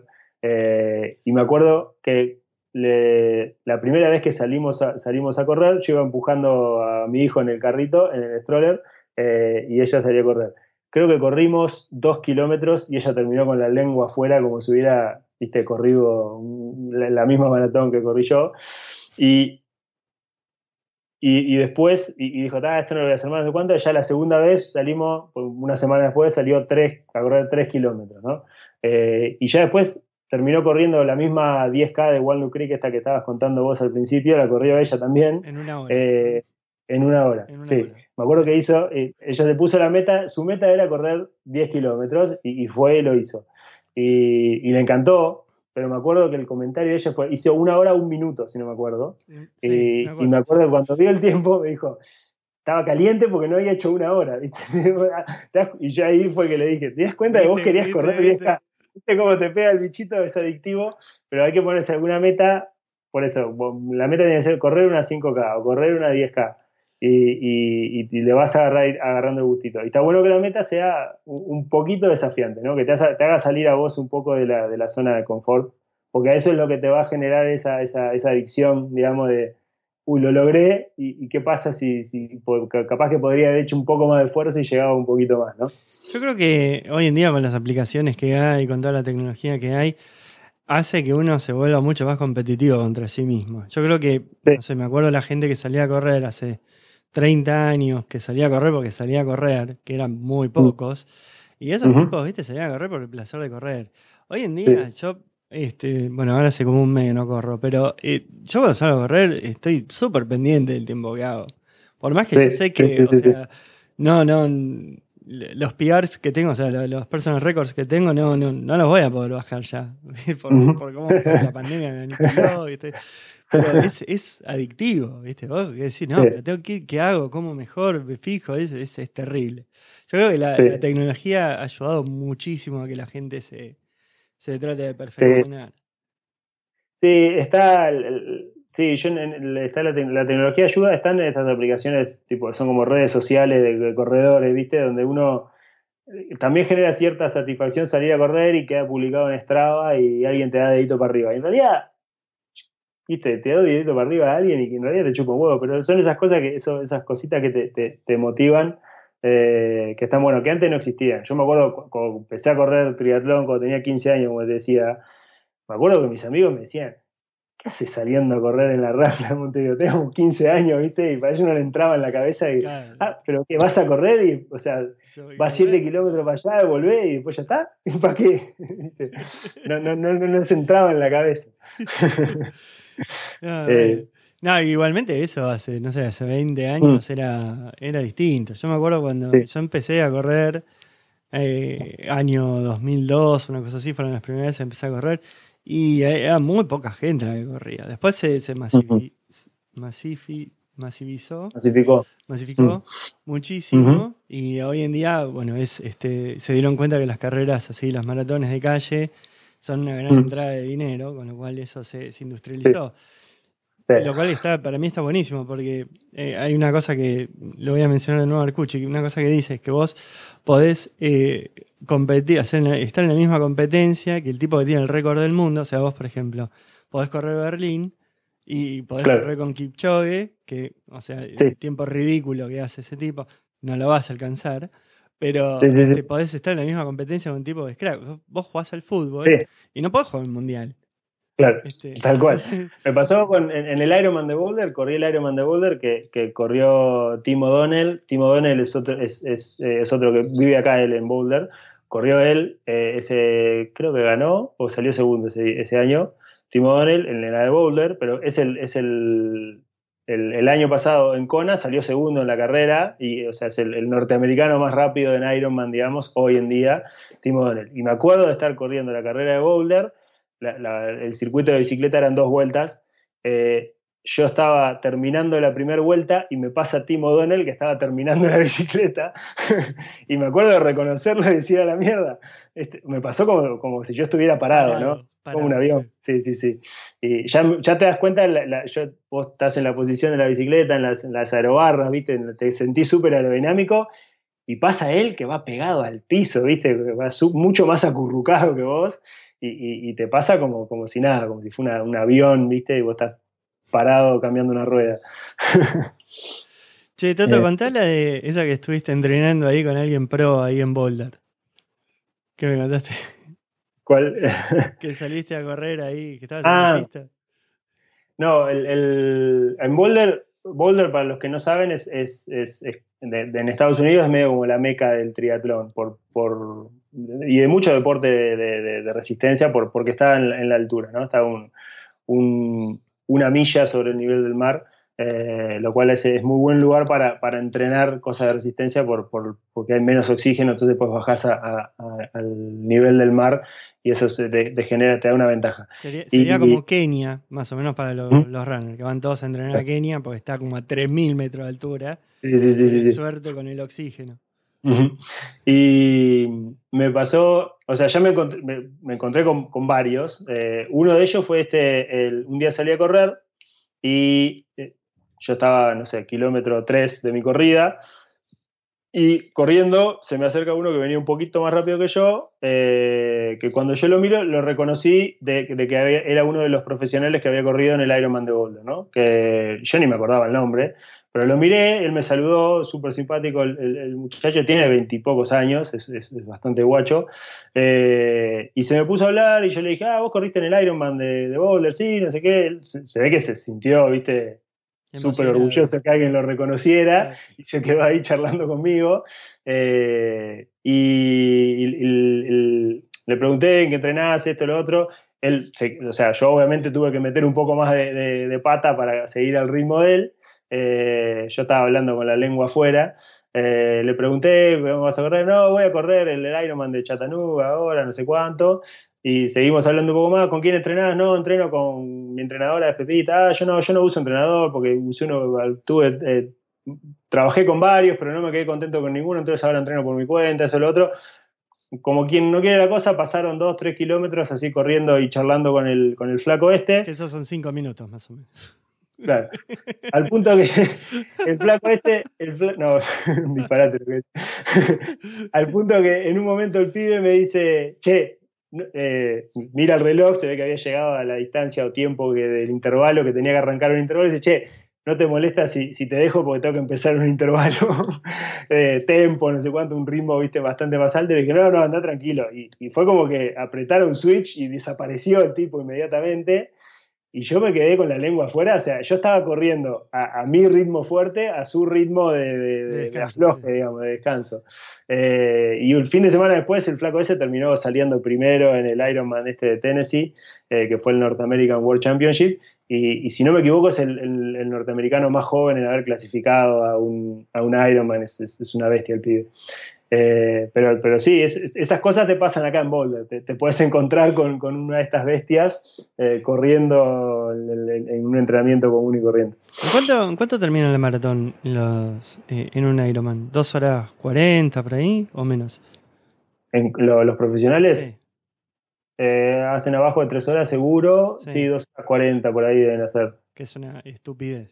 Es una, estupidez. Sí, sí, sí. sí, sí Lo, una, cosa curiosa, no sé si por, si a alguno después le interesa, busquen lo que es eh, Iron Wars, le llaman, fue el, el, Ironman del 89, en el que Mark Allen y Dave Scott corrieron todo el Ironman codo a codo, ¿no? Que fue, si, si, alguna vez siguieron Ironman, van a ver que no es una carrera que se corre codo a codo, digamos, ¿no? Es tanta la distancia de que si bien hay rebases, digamos, lo que sucede es que de repente uno agarra la punta y en el, medio de la bicicleta o en el medio de la maratón otro lo pasa, pero no se quedan corriendo codo a codo la carrera.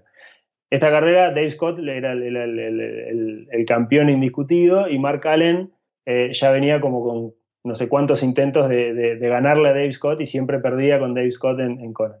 Entonces Mark Allen, en resumidas cuentas, es mucho más larga la historia, pero Mark Allen dijo, ta, voy a hacerle sombra a Dave Scott toda la carrera. Es la única forma que se me ocurre que le puedo ganar, es pegarme al lado de él eh, y ver si en algún momento me puedo despegar. Eh, y por eso le llaman Iron Wars, porque fue una carrera, la corrieron codo a codo, salieron del agua juntos, la bicicleta uno tras del otro, toda la bicicleta, y la corrida estaban codo a codo literal, hasta faltando los últimos creo que 6 kilómetros, 8 kilómetros, ahí donde se despega eh, Mark Allen. Y no me acuerdo por qué te estaba haciendo este cuento. Ah, de la maratón. Esa carrera, eh, como la hicieron codo a codo y se estaban midiendo el uno al otro durante todo el tiempo, en el 89, en, el recorrido de la maratón de Conan, establecieron una marca que recién la batieron hace, hace dos o tres años. Eh, la, marca del split de la, de la maratón, ¿no? No sé qué tiempo ridículo hicieron, pero el, ya el, tiempo total de la carrera le llevó muchos años batirlo porque lo habían llevado a un extremo estos dos bestias corriendo con unas bicicletas mucho más viejas que lo que eran ahora. Y, pero el tiempo de la maratón lo batieron, no sé si fue John Frodino o, alguno de estos, de, estos animales eh, hace un par de años, ¿no? Lo cual te demuestra, eh, por un lado, e, esa carrera marcó un hito y bueno, está, el, el, Ironman se puede correr como una carrera, ¿no? Esa es la demostración y, lo que es la, cabeza, los límites del cuerpo humano, que corriéndola así uno al lado del otro, midiéndose todo el tiempo, pusieron una marca en el 89 que llevó no sé cuántos años batirla eh, en el mismo recorrido todo. Claro, eso que decís está bueno, porque eh, vos mirás todas las llegadas y por lo general las llegadas son del tipo que entra ya los últimos 100 metros, los hace caminando. Uh No sé que esté buscando marca, una cosa así. Y es la de agarrar la tira de Iron Man y ¡ah! hacer, así, que no pasa en las otras carreras. En las otras carreras están todos relojeando a ver si viene otro para atrás y No, no, no, pasa que llegan juntos. Lo que sí me parece que eh, pasó, yo eh, conozco otra, otra persona que corrió Iron Man, Guilla Guerra. Eh, hace muchos años corrió Floripa, te diría hace 18 años, una cosa así. y en eso, era como que en ese momento la, eh, gente cuando llegaba se desmayaba en la llegada. Y ahora vos lo ves a este Afrodino y llega y, va ahí y, y no, este sigue trotando. algo pasó en el medio, ¿viste? antes era, cruzaban, los tipos se entrenaban y era, cruzaban la línea y se desplamaban. Tenían energía solamente para cruzar las metas, no, no había más. Eso, eso, cambió un montón, porque vos lo ves a los tipos, lo mismo este Tim Dunn cuando llegó en Floripa, que hizo 7 horas 40, la ridícula. Sí, sí, sí, el, tipo llega y es como, bueno, ¿y ahora qué hacemos? Vamos no sé. Es, es, increíble lo, lo, lo, lo, que va mejorando el cuerpo y lo que va mejorando las técnicas para, para, para, manejar el agotamiento. Me imagino que la cabeza también, no sé. ¿Eso, ¿Eso lo viste? ¿Cómo, ¿Cómo es? No, me hiciste acordar un libro que leí yo que se llama, se llama Endure y no me acuerdo cuál es el subtítulo, como, como buscando los límites del cuerpo y, de la mente humana, que te lo recomiendo, pero una de las frases que dice el libro, si no es tipo como la frase de cabecera, es tipo, si vos mirás corriendo, mirás una maratón, lo que fuera, si bien llegan y se desploman, bueno, ves que el tipo, el tipo que llegó segundo, se, que obviamente tiene todo, llega, viste, 10 metros atrás de lo que fuera, el tipo que llegó segundo, si bien tiene toda la motivación para salir primero y estar a 10 metros del otro, no llega y se muere instantáneamente. O sea que al loco le, queda resto, ¿entendés? El tipo puede seguir caminando.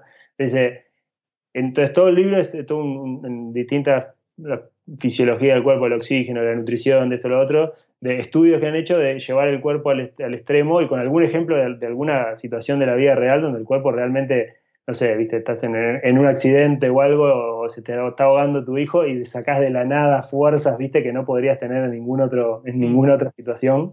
Eh, pero justamente habla de eso, ¿no? Cómo la mente tiene, tiene un freno la mente que te pone a vos, tipo, che, no te pases de este umbral porque entramos en zona de peligro.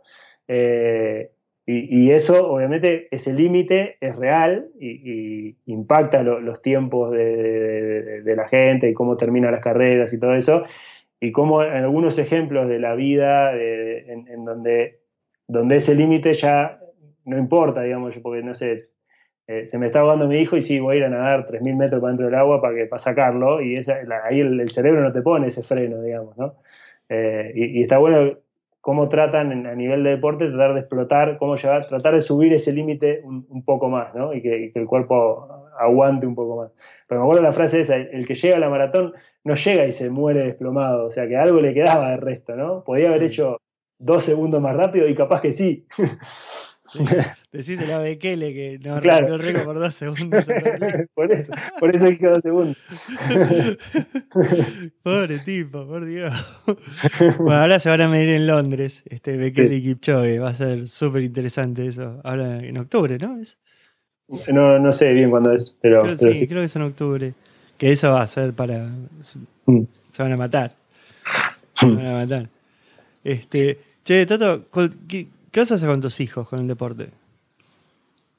Eh, a ver, en lo que refiere a entrenamiento, siempre yo, el, para poder, o sea, hacer, o sea, el, para hacer Ironman y hacer un Ironman por año como uno quiere hacer, como quiero hacer yo, el, es, eh, obviamente es un estilo de vida, porque tenés que entrenar unas 10 horas por semana o, a veces cuando ya cuando estás en la semana de mucho volumen, tenés que meter 14 horas por semana de entrenamiento, sumarle las 40, 50 horas de laburo que tenés vos en la semana y, necesitas tiempo para estar con tu familia y eso, porque tampoco te podés ser un bicho, viste, y, aislar de todo el mundo.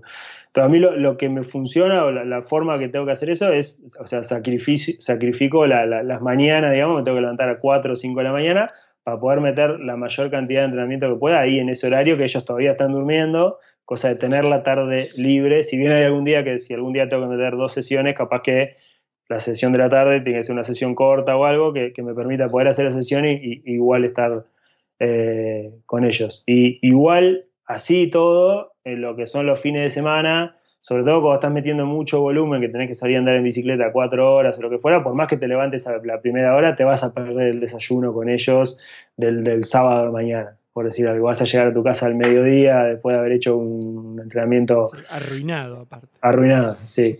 Eh, entonces, o sea, en lo que es el entrenamiento y la preparación, la, consigna es esa, tratar de meter lo máximo que pueda en la mañana, porque si no, después ya estoy, además de que me si me salteo un entrenamiento en la mañana porque me quedo dormido o por lo que fuera, después te, te, duele todo el día porque estás todo el día pensando dónde carajo voy a meter este entrenamiento que me salteé, ¿no? ¿Qué otro sacrificio voy a tener que hacer? Mm. Eh, que de hecho, a ver, Nati es lo más comprensiva que hay en el mundo, sabe que, que, si yo no entreno y eso, después estoy con un humor de mierda, entonces también, digamos, lo entiende.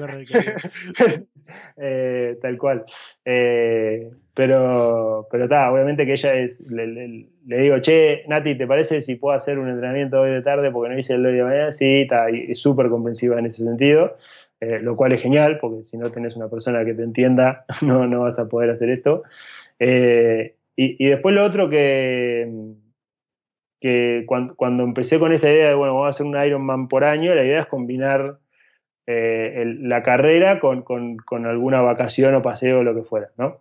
Eh, porque los primeros dos años los hice ahí cerca de California, eh, ya el, tercero lo hice acá en Boulder, pero nos habíamos mudado acá, pero ya el, cuarto Ironman nos fuimos a, Barcelona y combinamos vacaciones y, terminamos con el, con el Ironman en Barcelona en familia. No, no se me ha pasado por la cabeza decir, che, me voy a correr un Ironman a, Utah y, me voy yo solo y dejo a mi familia, ¿no? A ellos tipo les gusta venir y me encanta que vengan, obviamente, pero tenemos que organizar todo un plan alrededor de, del Ironman, de la carrera o, de lo que fuera. Pero es, un desafío, sí, porque, sobre todo porque la carrera es un fin de semana, digamos, todo lo, todo lo que conlleva. El entrenamiento. el entrenamiento. Y yo, no te creo que entrena 10 horas por semana, no entrena más hay, no me corra con eso. hay, semanas que son. No llegás, Toto. No llegás una Ironman con 10 horas. No, no, por eso digo, las semanas. Porque el, plan de entrenamiento va variando. Hay semanas donde te tenés que meter volumen, que ahí sí estás cerca de las 14, 15 o 16 horas en alguna semana.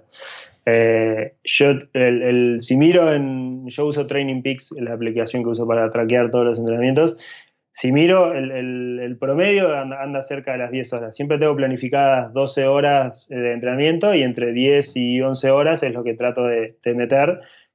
a no ser después cuando entre en la etapa de ya más, más cercano a la carrera, que empezás a meter volumen, ahí sí se va un poco el carajo, se va a 14, 16 horas eh, por un par de semanas.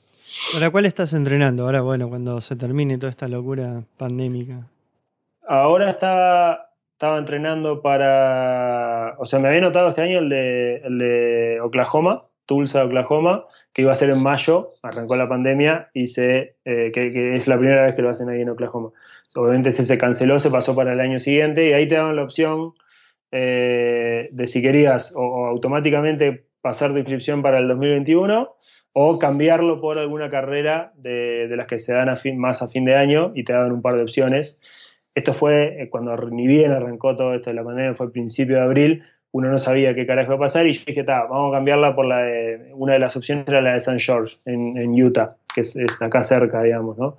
Eh, y la, cambié por esa que es en septiembre, hasta ahora no han anunciado que la vayan a cambiar, posponer o lo que fuera, eh, por motivos personales, las últimas dos semanas no estuve entrenando mucho, tuve un parate de dos semanas sin, sin nada de entrenamiento, y, ya de acá a, ese, a ese Ironman quedan seis semanas, estoy muy justo de tiempo, entonces no sé si la voy a terminar corriendo o si voy a pasarla para allá, olvidarme de este año que haya carrera y pasar para el año, para el año que viene. En caso de que sea, pues ni siquiera sabemos si se va a hacer esa carrera, ¿no? Yo, tengo pendiente eh, dos half que estoy anotado. Estoy anotado en una en Hawái y estoy anotado en una en Seattle. Que no sé cuándo las voy a correr. Sí, las voy a correr. ¿Qué, fechas son? ¿Cómo? No, ya pasaron. Ah, ya pasaron. se, postergaron, me dijeron, te, te, damos el cupo para el año que viene. Claro. Sí, ya el año que viene, y qué sé yo. Yo hoy en día no me puedo anotar una carrera ni de 5K. este, así que bueno, vamos a ver. Bueno, Toto, eh, ¿qué, qué, qué, más tenés? Para, quiero, quiero más, quiero más información, quiero más data. eh, no, cuando me estabas contando, me estabas preguntando de, cómo hago con mis hijos, con la familia para meter todo esto.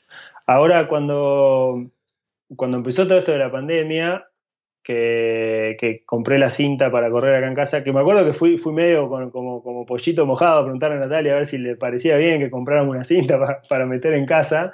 Eh, ella enseguida me dijo, sí, comprala porque no te aguanto el bocho si esto se llega a venir una cuarentena no puedes salir a correr. Que, que está ahí atrás tuya la cinta, ¿no? Sí, la que está atrás mío. Y, me dijo, ah, comprarla ya, porque además se van a agotar estas cosas, porque está arrancando la pandemia y la gente va a empezar a comprar las cosas. Y, compré la cinta. Y yo ya tenía la bicicleta, que también la tengo acá al lado mío. Eh, ya tenía la bicicleta en el, en, el trainer, este, en el, como un caballete, un rodillo, eh, con, y, entrenaba acá. Y la verdad que, para, para conectarlo con el tema de la, de la familia, Parece una boludez, no es solo por el tema de, maximizar el tiempo, el tema de tener la cinta y la bicicleta en tu casa, no tenés que prepararte nada para salir para afuera, es, parece boludez, pero los 5 o 10 minutos que te ahorras en, no tener que sacar la bici afuera, valen oro, digamos, porque son 10 minutos que usás para, estirar mejor, para estar con tu familia, lo que fuera. Y la otra ventaja que tiene es que estando en tu casa, si pasa cualquier cosa, viste, Nati necesita ayuda con algo, ya está, me bajo la bicicleta y voy a ayudar, viste, no es como que si salgo a andar en bicicleta y estoy a, 40 kilómetros de casa, no, es tan inmediato, ¿no? Eh, y lo otro que tus hijos, o sea, viste, la puerta esa de vidrio, ¿viste? ellos te ven y ven que estás ahí, viste, y como que entienden que esto es parte de lo que hace mi padre, es hacer esta estupidez de correr en una cinta y andar en bicicleta, por algo lo hará, eh, pero de última no estoy ajeno, digamos, no, es que desaparezco por, por una hora, viste, todos los días, en caso de que tenga que, correr en la tarde, lo que fuera. Eso creo que yo no lo había visto de esa manera cuando compré la cinta, pero, pero está bueno tener la cinta en tu casa por eso, ¿no? Porque estar, es, es la presencia que estás ahí todavía en tu casa y pueden venir. Me ha pasado que venga Joaquín, abre la puerta y yo estoy corriendo y estoy hablando con mi hijo que está sentado al lado mío, ¿no? Eh, ¿Qué tal? Es, es, es otra forma de disfrutar el entrenamiento que obviamente no, no, lo tendría saliendo a correr afuera. ¿No te morís de calor ahí? Sí, me muero de calor. Tengo que abrir la ventana. Eh, si no hago, si, si, si, no están durmiendo todos, también abro la puerta porque hace ruido la cinta también, entonces tampoco quiero despertar a todo el mundo, pero tengo que abrir ventana y puerta y tengo un ventilador eh, eh, para, para, poner o al lado de la cinta o enfrente de la bici, eh, porque sí, te, te, morís de calor. Sobre todo, viste que este, este cuartito es una oficina bastante chiquita, ¿no? O sea que la, temperatura levanta inmediatamente. yo, tengo la cinta del garage y, o sea, tengo que abrir la puerta del garage y termino con el cuero, que es un espectáculo lamentable para los vecinos, que, me pasan caminando, pero me muero de calor, me muero de calor. Es, es, agobiante, ¿viste? no la paso bien. Y viste, la tuya debe tener, viste, la cinta tiene como un ventilador, no sirve para nada. No sé si el tuyo sirve para algo. No, no, no sirve para nada. Yo necesito que nieve. aparte, a mí me cambia un, horror el rendimiento cuando hace frío, cuando hace calor. tal cual. Pero acá, viste, bueno, vos viviste acá, éramos relativamente vecinos. Acá en verano como cambia el aire, cambia la densidad del aire, no puedes respirar. No, no, es insoportable. Tú, te, te, morís. Así que, bueno, sí, sí, sí. ¿Cuál, eh, entonces vas a correr ahora Utah, este, eh, vas a ver si, si, corres Utah. San George, Utah, estoy, vamos a ver, eh, ahora empecé a trabajar con este entrenador nuevo y fue lo, primero que hablamos es, che, ¿qué hacemos con este Ironman que, que es dentro de siete semanas? vengo de dos semanas parado sin hacer nada, no estoy todavía a la altura me parece, cómo, cómo la ves vos. Y, bueno, al final quedamos, o sea, le, le, parece una mala idea a mi entrenador, ya de por sí me dijo. Eh, eh. o sea, no hay mucho que discutir ahí, Tato. Claro. No, pero dijo, hagamos, la, hagamos tres semanas, porque venís de dos semanas parado. Es, lo que a él más le preocupa es que venía dos semanas sin hacer nada. Vamos a ver qué tanto te, te, te impactó negativamente este parate de dos semanas. Entrenemos tres semanas y reevaluemos dentro de tres semanas. A él lo que le preocupa y, en realidad tiene razón. Lo que me preocupa no es ni la natación ni la bicicleta, eso lo vas a hacer y lo vas a hacer bien. Lo que me preocupa es la maratón, porque los primeros 20 kilómetros no, vas a tener problema, los segundos 20 kilómetros, si no venís entrenado, te van a destruir. O sea, él es triatleta, él es, un Ironman, él, sabe que los últimos 20 kilómetros son de bastante. Y yo dije, che, ¿qué pasa si, si, igual lo hago, pero lo hago más como modalidad, con cabeza de entrenamiento, viste, como un brick enorme? y bueno, eso es una vos, vos salí, salí a correr la maratón con 430 kilómetros. Sí, no, no, podés hacer. Que, Nadie te cree que vas a hacer eso. Nadie te lo cree. Cualquiera que te conoce sabe que vas a salir corriendo como un desaforado.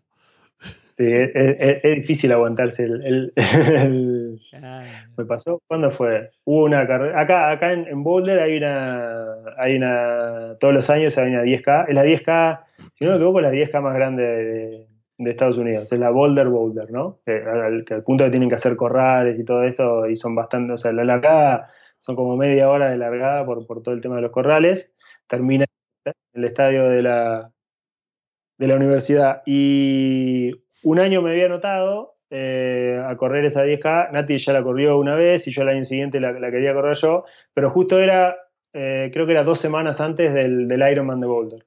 Eh, y me acuerdo que hablando con mi, entrenadora fue, ¿qué hago? ¿La corro? ¿No la corro? Son justo dos semanas antes. ella tenía dudas y yo le dije, sí, si ella ya tenía dudas, ¿viste? Y yo conociéndome le dije, mira, yo sé que no la voy a ir a poder correr suave si voy a correr y estoy rodeado de 50.000 personas, le voy a meter. es imposible. es imposible. La gente te lleva. Gente te lleva. Tal cual. Sí, bueno. Bueno, respetá lo que te dice el entrenador, porque para algo, para algo lo tenés. Porque si no, si vas a hacer lo que vos querés, y bueno, qué sé yo. no, no, tal cual. Bueno, Toto, vamos bueno. hablando. La verdad que agradezco infinitamente eh, tu tiempo acá para charlar sobre Iron Man. Me encanta el tema. Eh, te volví absolutamente loco durante los últimos tres años matándote preguntas sobre qué hacer, qué no hacer. Eh, me, me, vuelve loco también que, o sea, hayas terminado así cuatro Iron Man. Y, no, terminé cuatro Iron Man, tranquilo. la verdad que es una, una disciplina que es muy complicada de seguir, muy complicada. O sea, yo con, muchísimo menos me, resulta súper complicado de seguir la disciplina. Así que bueno, hats off por, este, por todo ese entrenamiento y por, por toda esa cultura de deporte este, que la verdad que me encanta. Así que agradezco. Sí. Que eh, no, relacionado con eso, cuando, cuando siento que, que, que con el entrenamiento, con lo que fuera, pude tocar a alguien y le generé un poquito de inspiración, eso a mí ya me llena de placer, como es el caso tuyo. Pero lo otro que te lo comenté alguna vez cuando escribiste el artículo aquel en Medium de, lo que es correr con una cardiopatía, que me acuerdo eh, por ahí algún pasaje me mencionás eh, como una inspiración, y yo dije, la, inspiración es, es, al revés. Yo muchas veces siento inspiración de vos. Si, si Diego, que le operaron no sé cuántas veces el corazón, con todos estos problemas, sale a correr igual media maratones. Yo que soy sano, que no tengo ni nada para recriminarle a nadie, ¿viste? muchas veces es, una motivación, no puedo ser tan flojo de saltearme este entrenamiento, no puedo, no puedo, o sea, me siento que, que, le estoy faltando a alguien, si teniendo todas las posibilidades y toda la salud que tengo, no, no, no salgo a correr o no, no, no lo aprovecho, digamos. Bueno, Así es mutuo, que, entonces, Toto. Es mutuo, porque la verdad que también eh, yo digo, si este pibe se pasa tiempo para salir a correr, ¿cómo te salís, boludo? no puede ser, flojera total. bueno, me encanta la, la, comunidad esta de deporte, por más que yo la tengo que hacer con un montón de limitaciones, pero este, le, disfruto muchísimo.